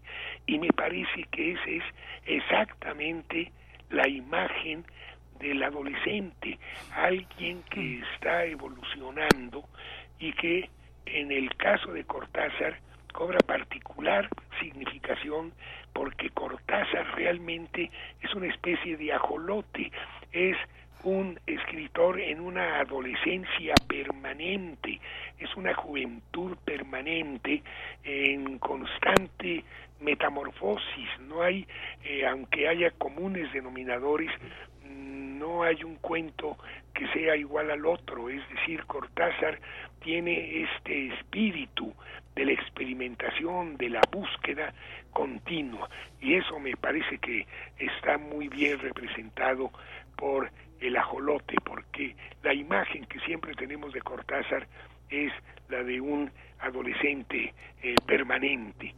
Y luego, bueno, voy a tratar obviamente el tema tan eh, importante del eh, doppelganger, el tema del doble que está presente en muchos textos de Cortázar, que también tiene que ver con los interregnos, con las dos realidades que se funden en una, y ahí lo vamos a ver en tres cuentos extraordinarios, uno que se llama Lejana, también de bestiario, otro que se llama La noche boca arriba, en final del juego, y otro en donde este doble no es de un de una persona y otra, sino que es de una pareja y otra pareja, lo que eh, también después retomó Carlos Fuentes en cambio de piel, que es un homenaje en buena medida a Rayuela, por cierto. Sí, Gonzalo eh, Celorio, pues... El cuento de vientos alicios. Sí.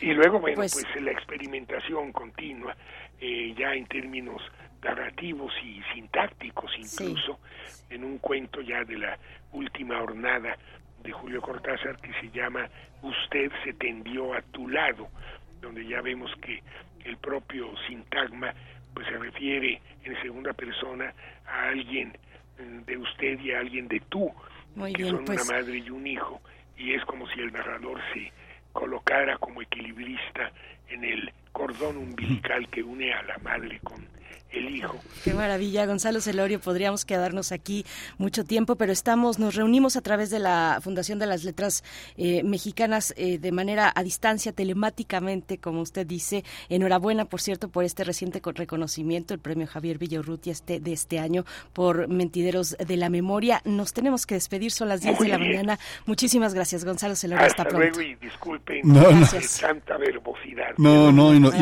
dieron, y nos dieron las 10, Gonzalo. Me impulsa mucho. Muchas gracias y muy buenos días. Gracias, Gonzalo. Muchas gracias. Esto fue Primer Movimiento. El mundo desde la universidad. Radio UNAM presentó Primer Movimiento. El mundo desde la universidad. Con Berenice Camacho y Miguel Ángel Gemain en la conducción. Rodrigo Aguilar y Violeta Berber, producción. Antonio Quijano y Patricia Zavala, noticias. Miriam Trejo, coordinación de invitados. Tamara Quirós, redes sociales. Arturo González, operación técnica. Locución, Tessa Uribe y Juan Staca. Quédate en sintonía con Radio UNAM. Experiencia sonora.